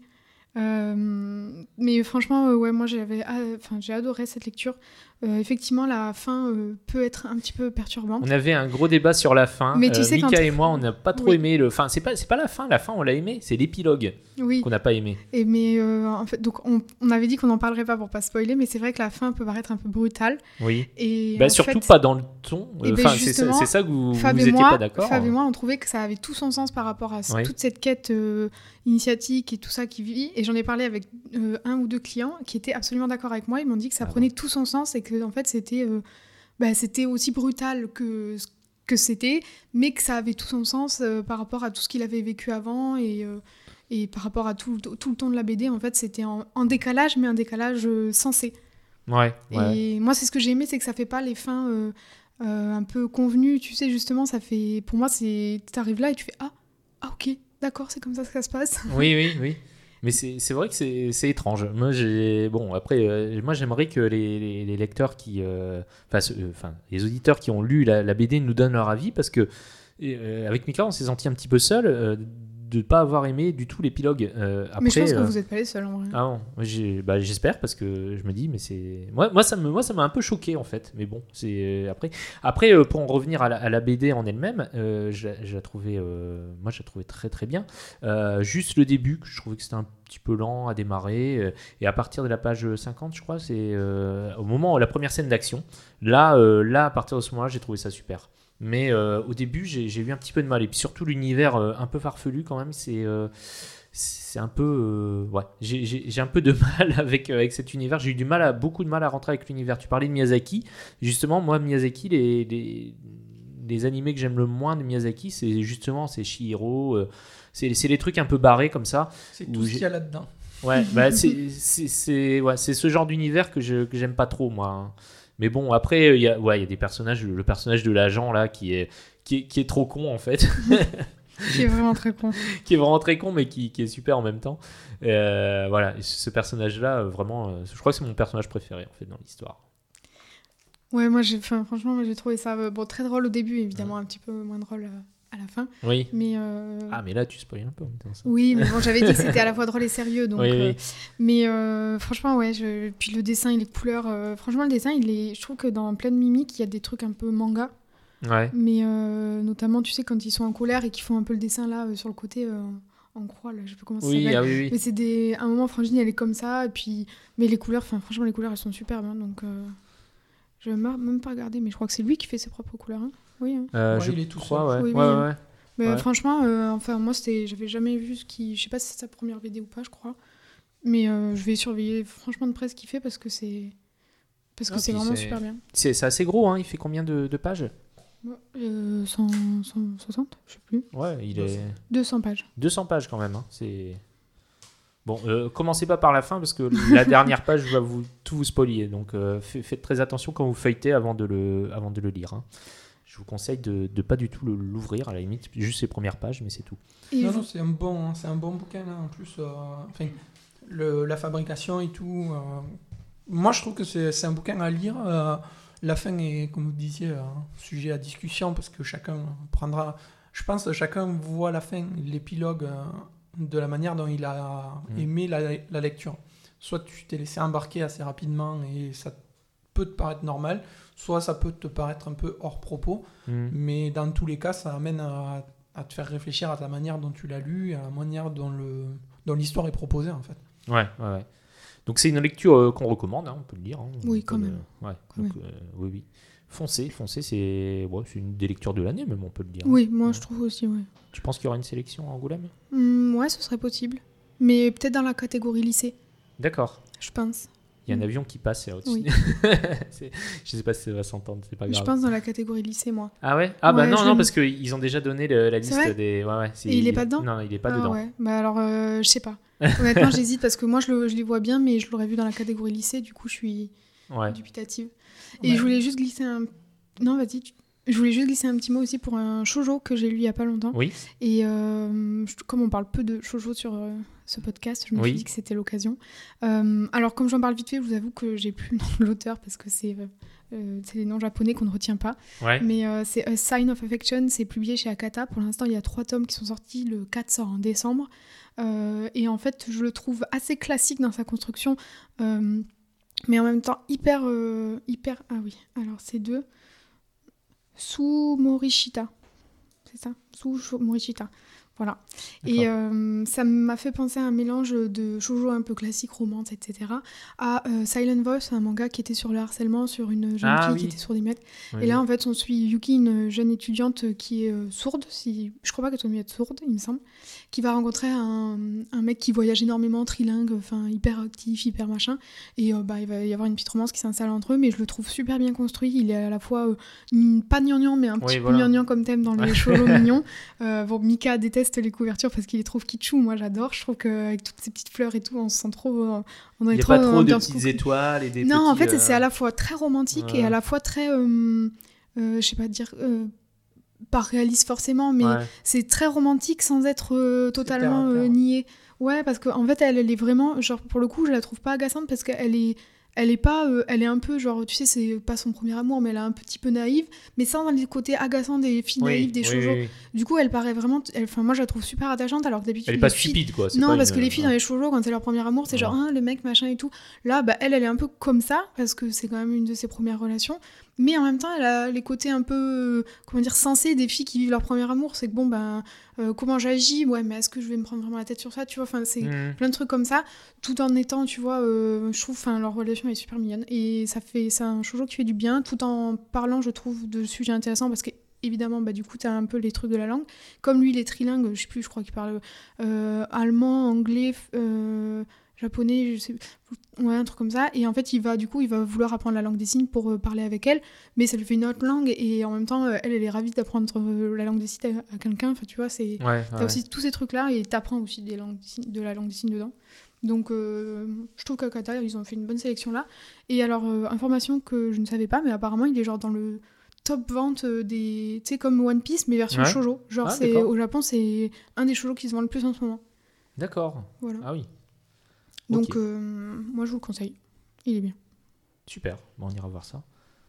Fab Attends, Fab, avant, avant d'annoncer, avant de, avant de parler de, de la BD que tu vas nous Je vous chroniquer, avertis, je vais pas chanter. écoutez.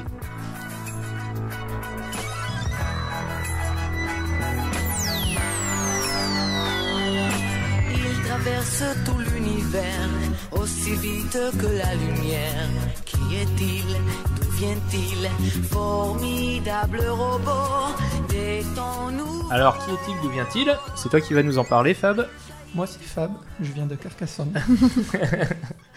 Euh, plus sérieusement, je vais parler de Goldorak. C'est un petit peu la BD euh, événement euh, du mois d'octobre. Du moins, euh, moi, c'est celle que j'attendais, euh, on va dire, en top 1 priorité. et, et on est tous très jaloux, je tiens à dire, on est tous très jaloux dans le podcast parce qu'il a reçu le, le super service presse avec le coffret, le verre, le, le, T-shirt. le t-shirt, enfin la totale quoi. Oui, j'avoue, je suis euh, comme un enfant de le matin de Noël, le 24, mais euh, en trois fois ça. J'ai reçu ça, euh, je m'y attendais vraiment pas. Euh, du coup, ben, je remercie au passage Gléna, euh, Gléna, pardon. Canin Ah, Kana. merci à l'éditeur dont j'ai oublié le nom. Je remercie Kana parce que euh, franchement, je m'attendais pas du tout à recevoir ça. C'est un coffret de, de ouf. Euh, je suis trop content. Et euh, comme je le disais, donc euh, j'attendais cette BD parce que euh, Goldorak, c'est pas vraiment ma génération, hein, clairement. Euh, Ouais. C'est plutôt la génération 70-80. Moi, je suis un petit peu plus jeune, mais j'ai connu avec les rediffs, euh, surtout. Tu sais, genre les repas de famille où tu passes entre tonton raciste et tonton qui fait des blagues de cul nul parce qu'il est bourré. Oui. Toi, t'es au milieu, tu sais pas trop quoi faire et tout, donc tu t'en vas, c'est un un peu tard. Exactement, ouais. t'allumes la télé et Ouais. t'es sauvé par Goldorak, Donc toi, tu connaissais la, la, la version de Goldorak le- avec le générique de Bernard Minet, c'est ça? C'est Euh, non, celle, date, celle hein que t'as passée là. Ah, Noam Ouais, Ah, ouais. Pourtant, c'est la, c'est la toute première. Même moi, je Je crois qu'il est en ai train de dire que t'es aucun vieux. souvenir de ça. Euh, moi, Ouais. j'ai ça parce que j'avais euh, le petit vinyle. Alors, je crois que c'est des 33 tours, si je dis pas de Les bêtises. 45 tours. Les 45 tout tours. petits Ouais, ouais, les tout petits, c'est les 45 tours. D'accord, donc Oui. c'est un, un 45 tours que j'avais chez ma grand-mère avec un manche-disque en plastique Ah, d'accord. Moi, mon frère, mon frère, mon grand frère, il avait aussi le, le 45 tours. D'ailleurs, on en parle dans le dans, le, Eh ben, dans la BD. J'ai aussi encore le 45 tours, euh, le, ouais, le 45 tours de Goldorak euh, en vinyle. Et, Chanté euh, par Noam. Donc. Ouais. Ouais. Et j'ai aussi le, enfin j'ai aussi. Quand j'étais petit, c'est mon oncle qui était surtout passionné de Goldorak et qui m'a donné un petit peu. Le, lequel, le le- raciste ou celui qui faisait des blagues de Non, celui qui était pas au repas parce qu'il avait l'âge de comprendre que c'était des repas euh, un petit peu qu'il fallait fuir. D'accord. Euh, du coup, il avait ce jouet, euh, tu sais, le Goldorak en ferraille hein, de 13 cm là, avec les points éjectables Ah et oui, tout, ah oui, oui, oui. que je n'avais absolument pas le droit de toucher parce que c'était Ah sans bah oui. Goldorak et tout. Donc j'en ai beaucoup, beaucoup bavé. Et donc je suis tombé un peu dans Goldorak comme ça et par les rediffs en même temps que Albator, Ulysse 31. et Oui, oui, oui. Du coup, j'ai toujours cette affection. Euh, je me suis refait la série quand ils l'ont sorti euh, en Blu-ray un petit peu remasterisé et tout. Mhm. Alors, ça a assez vieilli quand même, hein, on va pas Oui, se mentir. oui. Mais ça fait toujours plaisir de voir des petits combats euh, Goldorak, le, le voir sortir de sa secoupe et tout. De voir euh, Actarus faire des doubles boucles pour entrer dans la tête. ça ne sert à rien, mais il les fait quand même. Du coup, j'attendais euh, cette BD et la BD est là.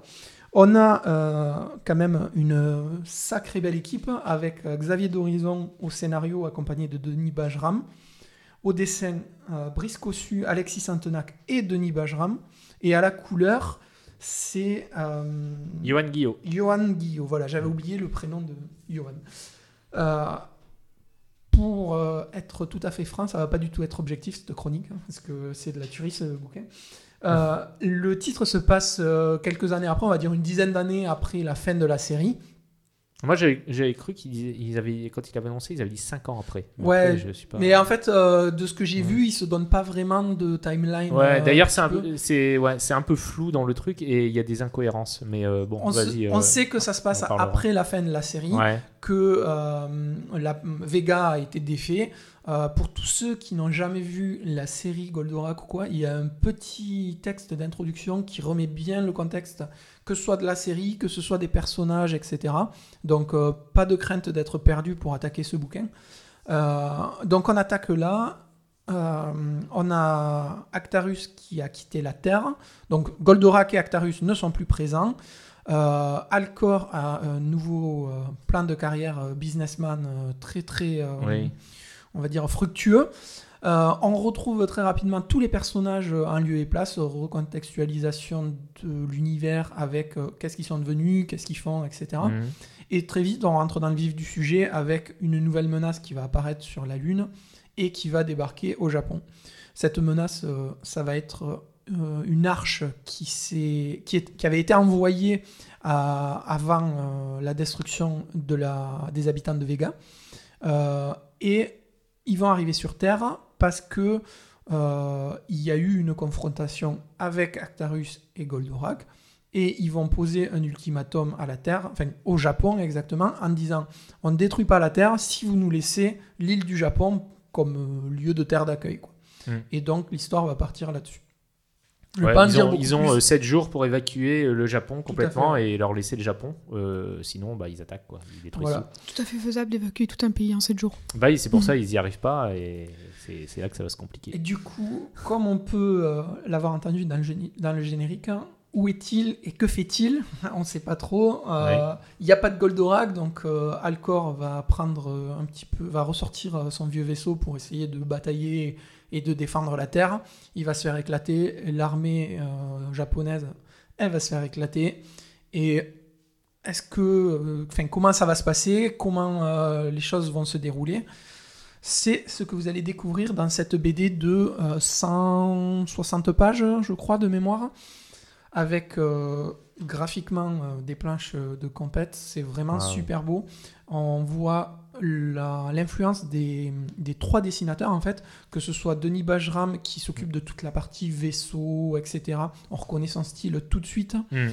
Et euh, pareil pour Brice Cossu et Alexis Santenac qui font chacun des personnages qui leur sont propres avec leur propre style. On est vraiment un mélange à, à une croisée du, de la BD traditionnelle, du manga, du comics, tout ça mélangé. Euh, clairement, c'est Johan Guyot qui équilibre tout ça parce que le jeu de couleurs arrive à marier tous les styles de dessin pour pas qu'il y en ait un qui prenne le dessus sur l'autre. Je trouve qu'il y a une unité de dessin qui est vraiment extraordinaire.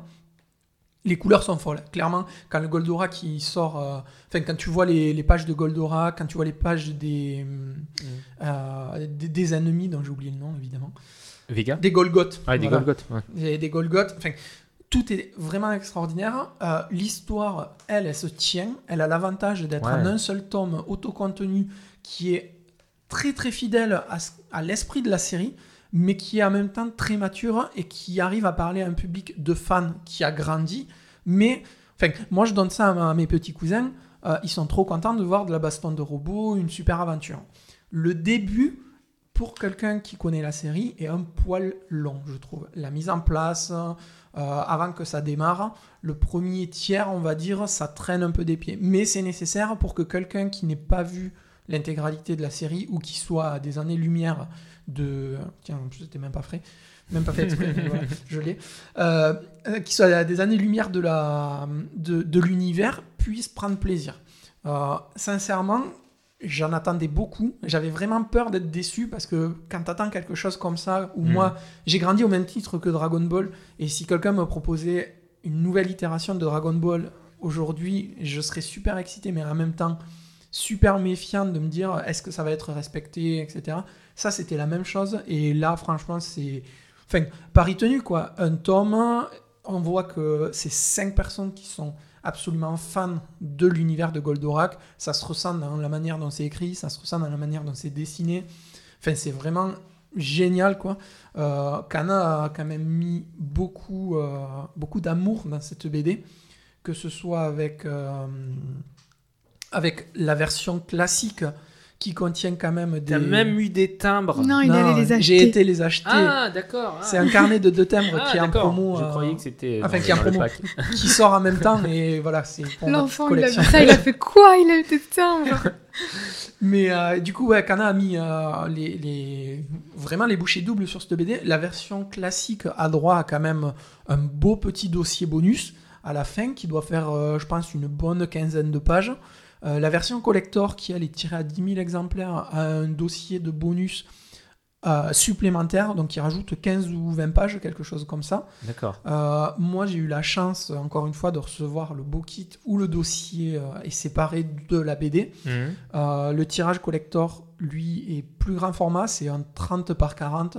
Il y a un poster de plein de coupes, voilà, les fans sont un truc. Enfin, franchement, c'est une BD que j'attendais, c'est une BD que je suis content d'avoir et euh, il faut la lire parce que ça vaut vraiment le Les coup. fans sont trucs, ça veut dire les fans sont contents. Ouais, t'es dithyrambique sur. euh, Ah, mais ouais, franchement, j'en attendais. je tu vois pas un seul défaut? Parce que moi, j'en ai vu quand même, hein, quelques petits Bah, défauts. si, à part la mise en place au début de la longueur. Ouais, euh, oui, oui, voilà. voilà, c'est ça.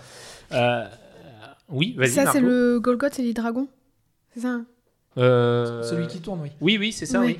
Il était dans les, la- l'ancienne série ou c'est un nouveau. euh, Je pense que c'est un nouveau, euh, hein. Je pense que c'est un nouveau. Après, bon. il est les- quand même grave stylé. Ouais, bah oui, oui, non, mais il est très très bien. Mais c'est- il est dans le style des, des Golgoth qu'on voyait dans la série animée. Mais, euh, on, les nouveau. voit à un Tous moment, à un moment, quand ils sont sur Ouais. l'arche de. Vega. Ouais. Ils sont dans la salle où il y a les Golgoth. Et alors, franchement, c'est. Enfin, tu sens l'amour parce qu'il y a les Golgoth, parce qu'il y a le Goldorak un peu vieilli sur les planches dessinées, parce que.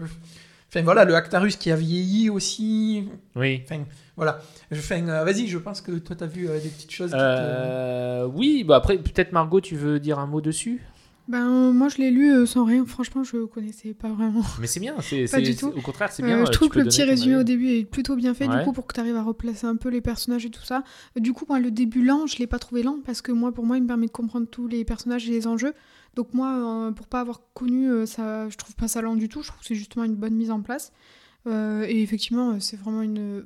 déjà, c'est super joli. Moi, je trouve ça très beau. Les couleurs sont magnifiques. Et je trouve que c'est une bonne BD. J'ai bien aimé un peu les enjeux. Comment dire C'est pas, c'est pas genre sur le bien et le mal, mais c'est un peu ce que tu peux faire et qui peut te retomber dessus. Enfin, Ça, Hmm. j'ai bien aimé un peu la morale entre guillemets. Et après, oui, c'est des robots qui se tapent dessus. Moi, j'aime bien aussi. Je suis, ça, je suis un peu cliente aussi, mais. euh, Mais C'est un peu Non. plus fin que les Transformers de Michael non, Bay mais quand oui, même. oui, non, mais quand je dis ça, c'est juste pour dire Ouais. que si t'aimes les. Enfin, moi, j'aime bien tout ce qui est délire méca et tout, et je- Oui, euh, Goldorak, je connaissais pas du tout. Ben, franchement, ouais, j'aime beaucoup. Mais je trouve aussi, surtout, le dessin euh, vraiment. Enfin, le dessin et les couleurs super jolies, et effectivement, je trouve que pour un tome de 130, 160 pages, c'est super bien fait, quoi. Ouais. Mais Ah j'ai oui. pas vu de défaut de temps ou quoi, parce que moi, je connais pas assez pour ça. Non, mais c'est. Bah, moi, le, le défaut que j'ai vu euh, en termes de temps, c'est que. Bah, ils ont dit que c'est censé se passer 5 ans ou maximum 10 ans après.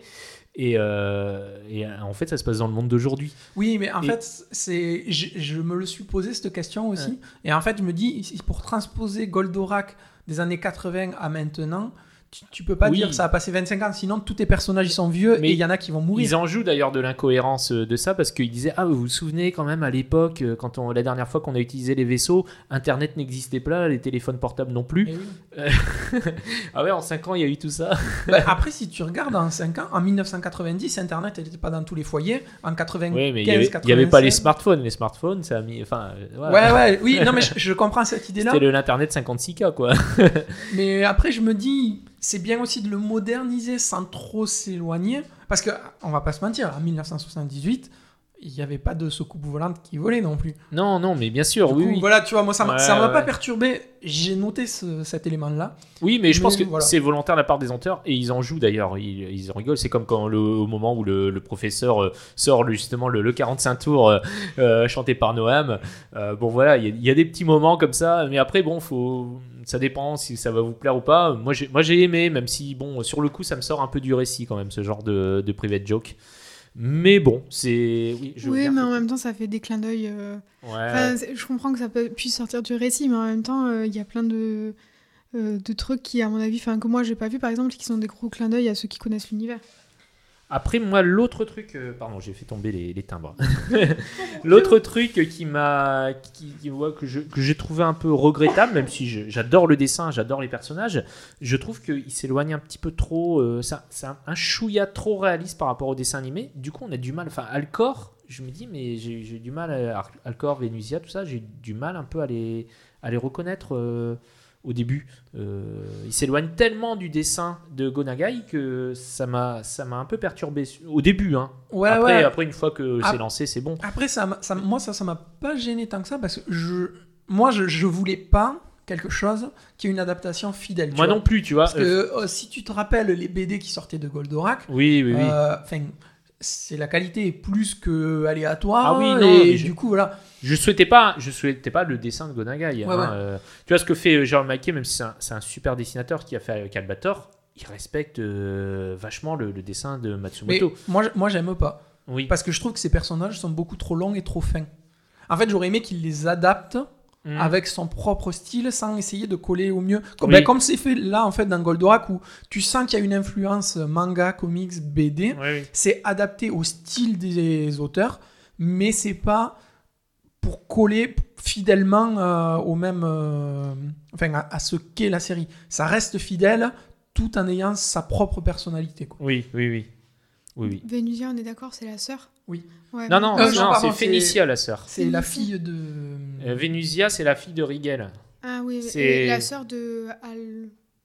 Non, c'est pas la sœur d'Alcor. C'est qui la sœur de. De Dactarus Oui, Euh, C'est Phénicia. Vénusia. Moi, je veux être elle. Ah oui, oui. Oui, il y en a- et- oui, oui. euh, c'est un personnage qui était aimé hein, dans la série. hein, Oui, voilà. Après, Bah, tu vois, hein. je l'aurais connue euh, plus jeune, j'aurais voulu être elle. Ben, Ouais, maintenant, ouais. j'ai 26 ans, je veux être elle. D'accord. On va pas se mentir, après, euh, je pense que euh, tu disais que les private jokes, ça te sort un peu du truc et tout.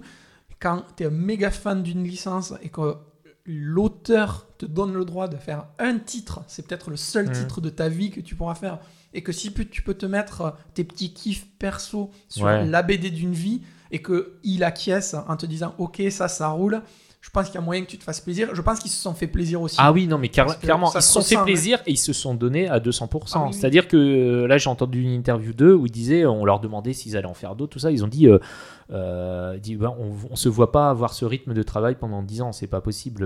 c'est- Mais là, ils, sont, ils ont vraiment donné le max d'eux-mêmes, tous, mais ça se sent. hein.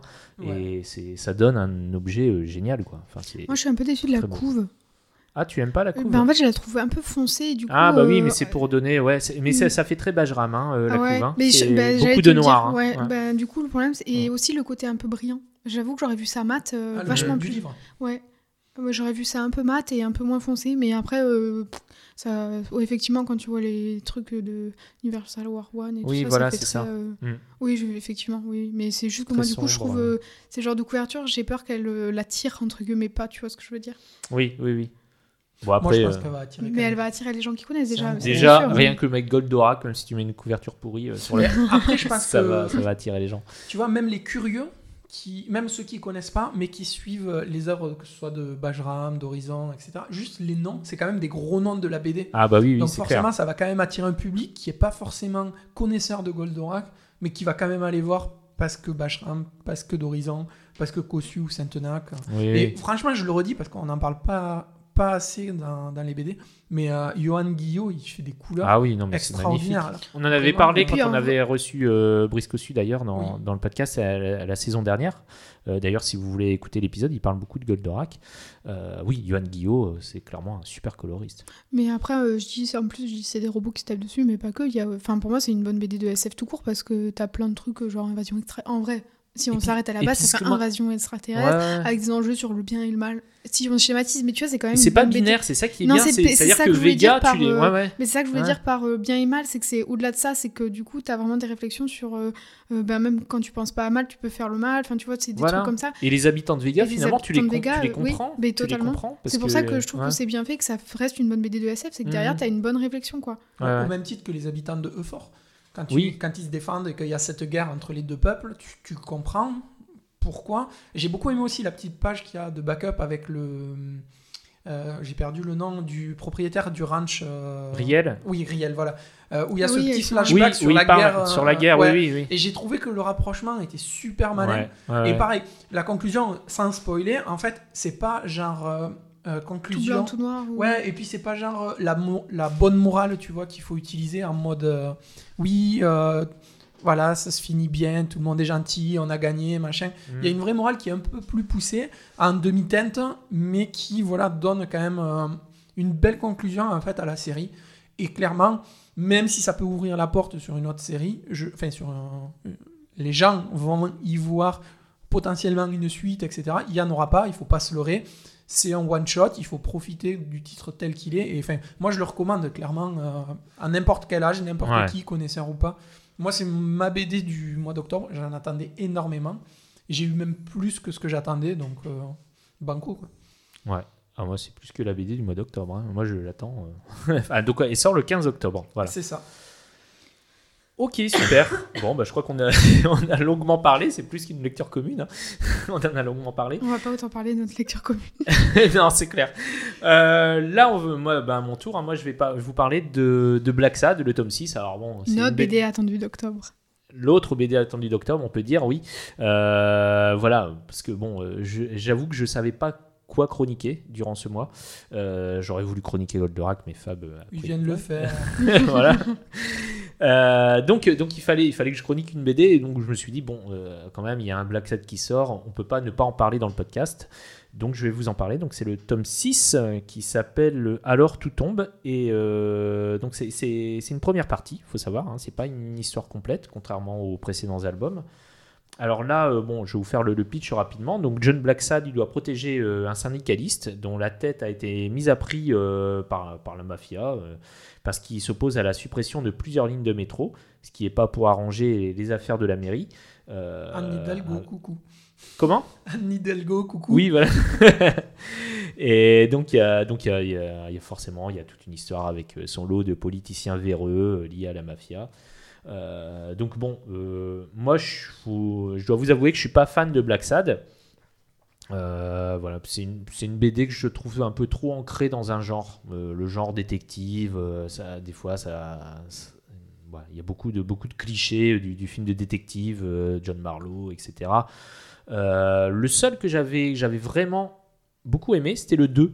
Parce que il jouait, euh, c'est le seul finalement qui exploite à fond le côté animalier. Je sais pas si vous l'avez lu le 2 Arctic Nation avec les, les- les animaux blancs et les animaux Oui. noirs. Enfin, ça parle de- en gros du, du racisme et de, bah, il y avait Ku Klux Klan, tout ça. Euh, et je trouvais que c'était c'était vraiment bien pensé. Voilà, après, euh, moi, je, je- je- c'est vrai que depuis maintenant, euh, depuis que j'ai- lu Beastars, euh, les BD animalières, j'ai beaucoup de mal parce que je me pose, j'arrête pas de me poser la question, mais qu'est-ce qu'ils mangent en fait? C'est vrai. Et si vous regardez, alors j'ai pas regardé sur que précédents. toi, on te file un polar, tu te dis mais qu'est-ce qu'il bouffe pendant qu'il Non, mais c'est vrai, c'est- du coup, du coup, ça te rend l'univers euh, moins cohérent. Euh, et, et si vous regardez bien, en fait, euh, il n'y a pas d'animaux en fait dans Black Sad. Alors, j'ai pas regardé les, les, les précédents albums. Euh, Il n'y a pas d'animaux? Il n'y a pas d'animaux. Enfin, j'ai Bah, pas le souvenir. Faudra que je. D'animal je de compagnie, tu parles. D'animaux de compagnie, Ah, oui, oui, d'animaux de compagnie. Ils ont, ils ont pas de ou d'animaux sauvages. Mais ou- dans Beastars non plus. Oui, mais dans- parce que dans Beastars, c'est les animaux qui sont devenus euh, comme ça. Enfin, Oui. tu vois, c'est pas. euh, Là, euh, là, je sais pas. Là, là, c'est, c'est- là, c'est, c'est un peu comme les fables de La Fontaine, quoi. C'est des, c'est des humains, mais qui ont des têtes d'animaux. Tu t'attendais à quoi? Avoir des humains de compagnie tenus en laisse ça, c'est des soirées un petit peu. Je C'est pas, le même te genre- laisse à tes c'est week-ends. pas le même genre de BD. Et euh, il y, il y avait une BD, je crois, comme ça, une vieille BD franco-belge avec des, des humains tenus en laisse. euh, Mais en vrai, toi, tu as, ce, t'as ce rapprochement euh, de l'animal de compagnie parce que tu es un humain et qu'on connaît les animaux Mais c'est pas compagnie. forcément les animaux de compagnie, ça peut être les animaux sauvages, les lièvres dans la. Oui, mais si c'est si une société où, en fait, t'as que des animaux, Oui, bah ça s'arrête là, point. bah oui, mais du coup, qu'est-ce qu'ils mangent? Voilà, Bah, ils boivent du lait. On les voit toujours accoudés au comptoir. Ouais, c'est vrai, c'est vrai, oui. Ils boivent de l'alcool, c'est tout, quoi. Euh, ouais, donc euh, bon, voilà, c'est un peu dur de donner mon avis sur cette bande dessinée parce que bah, c'est la première partie d'une histoire. Et, mais bon, grosso, grosso modo, on reste dans le ton des, des précédentes enquêtes. Alors, j'ai entendu dire que. Enfin, moi, j'ai pas lu le tout dernier. euh, mais euh, apparemment, il est mieux. L'avant-dernier, du coup. Ouais, la- l'avant-dernier, oui, c'est ça, l'avant-dernier. C'est à Mario, non?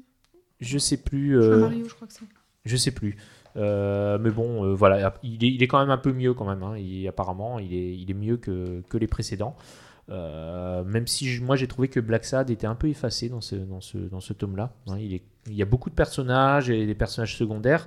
Et du coup, on, enfin, on a l'impression qu'il suit de loin un peu l'histoire. De, temps en temps, il intervient, mais bon, c'est pas. euh, on a l'impression que c'est pas lui le personnage principal, contrairement aux C'est autres. c'est quand même super beau. hein. Moi, je dois Ah oui, lire non, Black Sad parce que j'en ai jamais lu. C'est un truc que j'ai dans ma pile à lire depuis je sais pas combien de temps, Ouais. sur lequel j'ai jamais pris euh, le temps de le lire parce que les BD euh, animali- animalières, je sais pas, j'ai un truc où j'ai du mal à m'y mettre. Euh, par contre, tu vois, j'ai j'ai lu Les 5 Terres, Mhm. qui est entièrement euh, tourné autour de sociétés animales aussi. Et alors, qu'est-ce mange Ben, euh, ils mangent de la viande, ils mangent. C'est tu vrai. vois, il y a des banquets parce qu'en fait, c'est c'est un peu le Game of Thrones version euh, animaux. D'accord. Et euh, l'univers me branche un peu plus. C'est pour ça que j'y Mm. suis allé et que j'ai moins de problèmes. Et moi, je me pose pas la question de ce qu'ils mangent. Ils font ce qu'ils veulent, tu vois. Moi, on me dit le pitch, c'est comme ça, je m'arrête à ça. Ouais. Des fois, je pousse un peu plus loin, mais là, ça me gêne pas. Par contre, Black Sad, c'est super beau. Les couleurs sont Ah quand même mais- mais je- extraordinaires. Je, pense que la, le, le succès de Black Sad est dû en grande partie au dessin de Guardino. Oui, hein. parce que je suis d'accord, au niveau des scénarios, c'est pas la folie. Hein. Moi, j'adore Black Sad et pourtant, je suis la première à dire que je- c'est pas la folie au niveau des scénarios. Oui. C'est le dessin qui fait tout. hein. Oui, oui, oui, ah oui. Les scénarios sont bien, mais c'est pas. non, mais c'est pas la folie, c'est un ouais. polar, quoi. C'est un polar, voilà. Oui, c'est pas... Donc, à voir. Moi, je lirai et je vous dirai euh, plus tard, un jour, peut-être. Qui sait On sait pas. D'accord. On va passer maintenant à la lecture commune. Alors, la lecture commune, eh ben, c'est euh, la BD Moon River de Fab Caro, le dernier Fab Caro. Donc, c'est toi qui l'avais conseillé, Margot. euh, Je l'avais proposé. Tu l'avais proposé, oui, oui, voilà. Et bah oui, non, mais c'est clair que Fab Caro aussi, pareil, hein, c'est un événement quand il sort une, bande dessinée et tu, d'après, d'après ce que tu m'as Bah, dit, euh, c'est ça marche plutôt bien, quoi. En fait, c'est plus trop. Moi, justement, je ai dit, c'est plus trop un événement tellement il en sort dernièrement. Mais Ouais. qu'il en sorte une chez Six Pieds Sous Terre comme à la Zai Zai Zai Zai, ça fait un peu longtemps quand même. Parce que les open bars et tout, ça va bien. Ouais, les BD auxquels c'est il ses meilleurs participe. BD, hein, je trouve, qui sort. euh, Enfin, les Ben, BD chez Six Pieds Sous Terre sont les meilleurs BD de Ben, c'est pour ça, pour moi, là, c'est pour le Mm. coup, euh, c'est plus un événement quand s'il revient un peu à son éditeur. Avec une belle couverture toilée. Mo- Molletonné. qui- Ouais, molletonné, ouais. Je trouve qu'il qu'il- voilà, est pas trop. euh. En rapport avec le, le, le contenu, quoi. Enfin, c'est c'est bizarre. Bah, en même temps, ils auraient pas pu ça. mettre une bite sur la Oui, couverture. c'est ça. Et oui, parce qu'on n'a pas pitché le- Oui, l'histoire. c'est ça l'important. Alors, euh, vous voulez le faire, non? C'est. euh, Vas-y, je te laisse le plaisir. Toute Moi, je le ferai Non, Alors, Noël. moi, je, moi, je vais vous la faire. Toute l'histoire tourne autour d'une bite dessinée sur la joue d'une dame qui dort. D'une actrice, euh, actrice, de ouais, western. d'une actrice de western, ouais. Ils sont en train de tourner un western et. euh, Un crime horrible se et produit. Il y a un crime horrible pendant la nuit. euh, Quelqu'un lui, lui, lui, lui dessine au marqueur indélébile une, une bite sur la joue. Et donc voilà. Tout, Et donc il y a, il y a quelqu'un une enquête policière, voilà. et tout tourne autour de ça. The Zigounet Gate. Et donc, euh, et donc voilà, bah, je sais pas, qu'est-ce que vous en avez pensé alors? Bah, alors moi je l'ai commencé et je me suis dit franchement je suis lassée, euh, je connais tous les ressorts, enfin c'est- c'était rigolo, c'est rigolo mais franchement j'étais un peu pff, ouais bof, enfin c'est un peu lourd quoi. Et en fait ça a été contrebalancé par toutes les pages où il se met en scène en discutant avec sa famille, Ouais. où, euh, où tout le monde lui dit mais tu vas vraiment faire une BD sur quelqu'un qui dessine une bite sur la joue? Et lui il est là bah ouais ouais euh. et donc en fait c'était c'était disons que en fait moi j'étais dans le contexte de sa fille, je crois que c'est sa fille oui, c'est sa tu fille. fais un truc genre mais, mais, mais papa tu vas pas faire ça quoi mais moi comment je vais comment je vais pouvoir m'afficher au lycée et tout euh. et moi j'étais un peu comme elle en fait j'étais là putain mais c'est la lourdeur du mec et en fait c'était drôle de voir ben, comme dans toutes ces BD en fait l'autodérision qu'il a envers lui-même son propre oui, oui. travail comme euh, Fab tu parlais du côté répétitif ben, le fait que lui-même se mo- moque de son côté répétitif du Oui, coup euh, Mais je trouve quand même pas ça drôle. mais du coup, moi, j'ai aimé. Après, euh, effectivement, moi, je trouve que ça commence. Enfin, quand ça commence, ça me fait déjà un petit moment que ça me le fait. Après, je trouve que c'est un peu toujours la même chose, mais c'est toujours efficace. Ouais. Parce que c'est vrai qu'il y a des pages où j'ai rigolé, mais c'est juste au début, je trouvais ça lourd, et puis ça arrive avec le moment où non, mais tu vas vraiment faire une BD. euh. Et puis après, moi, je me suis honnêtement imaginé en train de la pitcher à Noël devant plein de gens dans la librairie bondée en train de dire alors oui, je vous conseille cette BD où quelqu'un dessine une bite sur la joue. Non, mais ça, c'est c'est vrai que c'est une très bonne, euh, une très bonne idée, même s'il l'a déjà exploité hein, dans son carnet Oui, du fait Pérou, il l'avait déjà oui. fait. hein, euh, oui, oui. euh, et toi, Fab, alors, qu'est-ce que tu. Moi, j'aime pas. Enfin, t'aimes c'est- pas. j'aime pas. Non. Je, je vais. Qu'est-ce que t'as lu. pensé de la fin, Fab La fin, comme le début, euh, ça m'a pas intéressé. Ah, en- en Ah, Parce qu'on peut dire, tu l'as pas trop lu. J'ai lu au début euh, du podcast, juste avant d'arriver là. J'ai commencé, euh, puis j'ai fini en diagonale parce que je suis pas du tout client de l'humour et du style de Fab Caro. Ouais. je, je rejoins Margot par contre les passages où euh, il est avec sa famille et où il explique un peu le raisonnement et la démarche qu'il a. Hmm. Ça passe, mais encore une fois, tu l'as vu une fois, tu l'as vu deux fois, ça m'a- ça m'agace un peu que tu vois ça soit le même principe à chaque fois et que tu exploites une idée à la couane. euh, tu vois, c'est un petit peu, euh, je vais te faire le rapprochement, à la Théo Grosjean qui avait fait euh, L'homme le plus flippé du monde 1, L'homme le plus Mhm. flippé du monde 2. Sur un tome, ça passe, sur deux tomes, c'est chiant. Ouais, tu, tu, tu trouves que la ficelle est un peu trop. C'est ça, à un moment, je veux bien que ça soit original, Mm. ça marche bien, mais tu tires pas dessus jusqu'à épuisement. voilà. Le... voilà. Après, je, je suis pas très fan de son dessin, mais comme on va pas oui, là-dessus, c'est pas le. son oui, dessin, oui, voilà, voilà, c'est clair. c'est c'est pas mon truc. Clairement, euh, je, je trouve pas que l'humour fonctionne sur moi, j'accroche pas, euh, soit à ces désamorça- désamorçages de scène ou euh, même ces mises en case. À un moment, il, il reprend exactement ce que moi je reproche, où il y a six cases identiques et en fait, c'est juste le texte qui change. Oui. Alors, oui, Après, Mais c'est euh, ça qui est, qui est bien, oui, c'est Oui, justement qu'il en, Pinocchi, qu'il en rigole. Quoi. il fait un peu pareil, euh, Alessandro Pinocchi, là, Ouais, ses, euh, le petit, les trucs d'écologie, là. Mais c'est pareil, c'est ton dessin, c'est de l'aquarelle, c'est magnifique, mais en fait, il joue avec euh, de la répétition de son c'est dessin. ça. Et, Mais c'est le... c'est une... Mais le, le comique de répétition, en fait, Oui. où euh, en gros, oui, quand tu discutes avec quelqu'un, ok, il se passe pas grand chose, mais t'es pas figé. Enfin, Hmm, c'est un truc qui marche pas sur moi, donc je peux comprendre que ça marche sur d'autres euh, d'autres personnes. hmm. Euh, il m'a totalement décroché avec euh, Open Bar 2 où j'ai trouvé ça. Non, mais euh, Open Bar, c'est pas terrible. vraiment incroyable. Hmm. Celui-là, ben voilà, c'est ni plus ni moins. Je serai vulgaire, j'utiliserai une expression que je vais vous passer de dire, mais voilà. T'as- C'est pas du tu, tout. tu pour moi. avais lu la, la- la BD qu'il avait fait, bah, pareil, chez Six Pieds Sous Terre, qui ra- relatait un repas de famille, euh, façon Formica. tragédie grecque. C'était Formica, non? Ah oui, c'est Formica, ouais. Hmm. C'était Ah oui, si, euh, c'était chouette, ça aussi. Elle était rose, euh, Ouais. toute rose. Ouais, je, je crois.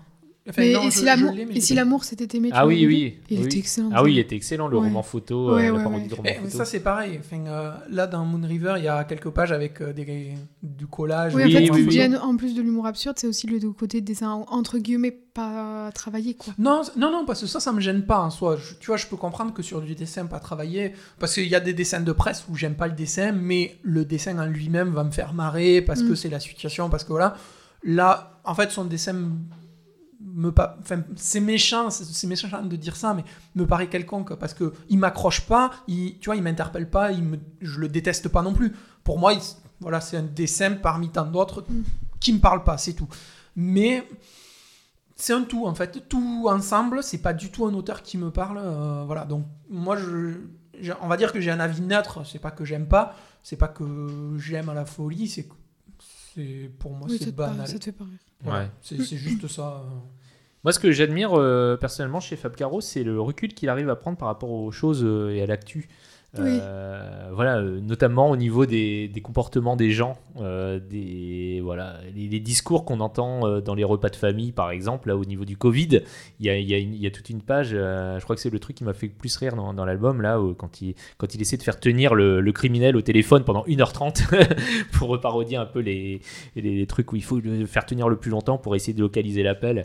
Et donc là, il dit bah, parlez-moi du Covid et l'autre il se il, se- il- Il est parti. Ouais, il est parti dans un monologue et tout, complotiste, euh, tout ça. Enfin, tous les trucs euh, voilà, qui nous énervent, bah, Fab Caro, il se contente juste de les, de les retranscrire, en fait. euh, Les, oui, et ça discours. paraît drôle et, ridicule et- alors que c'est exactement ce que les gens disent. alors c'est exactement mot pour mot ce que les gens disent, quoi. Oui, oui, Et.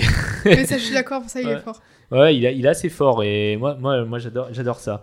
Euh, après, c'est vrai qu'il y a des gags qui se répètent. Euh, Il y, a, il y a beaucoup de gags que tu as revus dans, dans les, dans, dans les. Il recycle beaucoup d'anciens gags euh, Oui. quand il va Genre, faire interroger. La nana là qui fait du pseudo-yoga ou de la lap dance devant lui, tu sais, les positions absurdes. Oui, voilà, les positions personnes- absurdes quand il interroge le, Oui. aussi le, le, le type sur son cheval et Oui. tout, qui fait des cabrioles. les... Oui, ça c'était beaucoup. Mm. euh, ça c'est pareil, c'est des planches entières. Ouais, celle-là. Là. Celle Ouais. où la nana elle fait des positions absurdes pendant qu'ils se parlent là. Oui, voilà, Mais ça, ça. il l'a déjà fait dans plein, plein, Dans plein, plein, de BD. plein de BD, ouais, c'est clair. Euh, après, il y a des, euh, il y a effectivement, moi je trouve la, la grande, la grande qualité de cet album, c'est le, les- le fait de, de s'être mis en scène entre l'histoire, oui. où on voit en gros ce Ouais. qu'il ce qu'il en pense. Des fois, il parle de trucs qui n'en ont rien, à voir, Oui, et comme, comme le, le moment où, euh, la concierge. où- non, non, la, la fermière où il va chercher La du fermière, bois et qu'il l'engueule et tout ça. Et, et- et ce truc-là vient, vient après se mettre dans, dans la BD, quoi. Euh. Ça fait vraiment l'artiste qui cherche à se venger euh, dans sa BD en plaçant un personnage avec ce qu'il rêverait de lui dire. Mais oui, oui, effectivement, ouais, c'est ça, ça j'aime beaucoup. Après, bon. en fait, moi je me dis, c'est une bonne BD, mais pour les fans de Fab Caro qui ont quasiment tout lu de ce qu'il a fait, Mm. ben c'est une bonne, c'est un bon Fab Caro, mais c'est répétitif. Alors que t'offres ça à quelqu'un qui a jamais lu, je pense que ça peut le Oui, faire aussi, ça, au- ça. peut faire rire beaucoup plus, tu vois. Oui, oui. Mais en même temps, par exemple, est-ce que le, fam- le fan de Fab Caro, il va. Il- le mec qui est pas fan, pardon, il va comprendre les petits passages où il s'intercale et tout ça. Tu vois ce que je veux dire Mm. C'est qu'à la fois c'est fait pour les fans, à la fois ben, les fans ils vont peut-être être lassés parce que justement c'est revu quoi. Mm. Mais euh, après, elle reste quand même bien faite quoi. Effectivement, beaucoup. Enfin, moi je préfère lire ça qu'un open bar quoi. Oui, c'est ça. Oui, là, c'est vraiment un récit complet. C'est pas des Mm. gags en une page. C'est quand même beaucoup plus sympa à lire. Je le dirai quand j'aurai oublié Open Bar. Dans 150 ans. Bon, bah voilà, bah on a terminé euh, notre euh, lecture commune et nos lectures en général. Je vais, je vais rajouter euh, un truc bonus auquel je viens de penser. Je petit déjeune avec le matin en ce moment. C'est la série Star Wars Vision sur Disney+. C'est une saison 1 avec plein de petits épisodes de 15 minutes où c'est la vision de Star Wars par des créateurs différents. Des studios japonais. Des studios japonais, ouais. Et c'est vraiment très cool parce qu'il y a tout plein de styles différents. Je sais, il y a les auteurs de Promare dessus. Euh, je crois qu'il y a des auteurs français aussi. Enfin, et il y a plein de petits styles différents. C'est des courts métrages et c'est vraiment très très cool. Chacun apporte son pan euh, et sa vision et j'adore ça. quoi. C'est le temps d'un café. Au niveau animé, et oui, c'est très beau. T'as plein de styles différents. Après, euh, au niveau euh, respect de l'univers Star Wars, euh, il y a des moments, c'est vraiment du n'importe nawak. hein. Oui, bah, parce qu'en en fait, c'est une, une création libre. Ils Oui. ont la licence. Oui, comme on dit, c'est vraiment voilà. une vision, quoi. Mais Ouais, ouais. voilà, sur les Jedi, sur les, les sabres laser, sur, enfin, c'est vraiment. euh, si vous n'avez pas aimé les épisodes 7, 8 et 9, euh, vous n'aimerez pas les histoires de, de ça, parce Ouais, que c'est vraiment euh, un gros que- doigt euh, à l'univers construit euh, qu'était Star Wars jusqu'à l'épisode 6. Moi, moi je, suis, je suis pas trop d'accord dans le sens où, en fait, tu vois, tu le prends et tu te dis, voilà, tu vas voir le, le moment où un- une équipe s'est fait plaisir de faire ce qu'il voulait. On y a dit, tiens, on, on te donne des figurines de Star Wars, fais une histoire et joue avec. Ouais. Du coup, voilà, c'est. Et pour en revenir ça au même genre de, tu vois, Animatrix, je sais pas si tu les Oui, as oui, vus, Animatrix, là, clairement, ça respectait l'univers. On voyait que c'était vraiment, il Ouais, n'y avait pas de, alors que, alors que là, euh, là, c'est vraiment, bah allez, euh, vous avez la licence, faites ce que vous voulez, et bon, voilà, enfin un peu. Après, c'est magnifique au niveau de l'animé, euh, rien que pour ça, regardez-les, ouais. Ouais, mais c'est le même principe que euh, Love, Death and Robots sur euh, Netflix, Oui. où c'est des, des short movies, Mm. où en fait, il y a le thème principal qui est Star Wars, et chacun l'utilise comme il veut. Mais euh, le temps d'un café, un épisode, moi ça me va très bien. Tu sais que Voilà. si Nicolas était encore là, short movie, ça serait, ça serait pas passé. hein. Des Alors. petits films, c'est pour le faire revenir. Il paraît que Bah si ouais, qui dis- reviennent, qui si reviennent. tu dis assez d'anglicisme, il va revenir. Voilà. si je dis plusieurs fois Noto is coming, Noto is coming, Noto is coming, il va apparaître peut-être. Ah là là. C'est pas le rôle On est maudit. ok, bah c'est terminé pour cet épisode. Je sais pas si vous avez des actus. Hum. Non, rien pour l'instant. Bon. Rien pour le moment. Ok, bah moi j'ai euh, moi j'ai une actu, mais je vous en parlerai certainement au prochain épisode. Ma fameuse BD Vinci l'enfance d'un génie, qui a été reportée euh, à la fin de l'année, mais je n'ai pas encore la date, donc je vous en parlerai plus tard. Euh, voilà quelques petites choses à vous annoncer. Alors, euh, comme on vous l'a dit dans les précédentes émissions, on va quitter SoundCloud pour migrer euh, sur Encore. Donc, ceux qui nous écoutaient via SoundCloud, pensez à mettre à jour votre lien. Par contre, pour ceux qui nous écoutent sur Spotify et Apple Podcasts, rien ne change. hein, la migration s'est faite par elle-même. Ah oui, on va refaire aussi un live très bientôt. Alors, on- a une date, mais c'est encore aléatoire, donc je préfère pas vous la donner. Par contre, je peux vous donner le lieu. Ça sera euh, à 19h, salle de la mairie à Chalabre, dans l'Aude. Donc, euh, soyez, euh, soyez au taquet. On vous l'annoncera sur fin les. novembre, Ouais, euh. ça sera soit fin novembre, soit début décembre.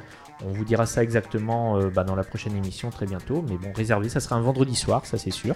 Euh, on ne sait pas encore quelle semaine, mais voilà, d'année.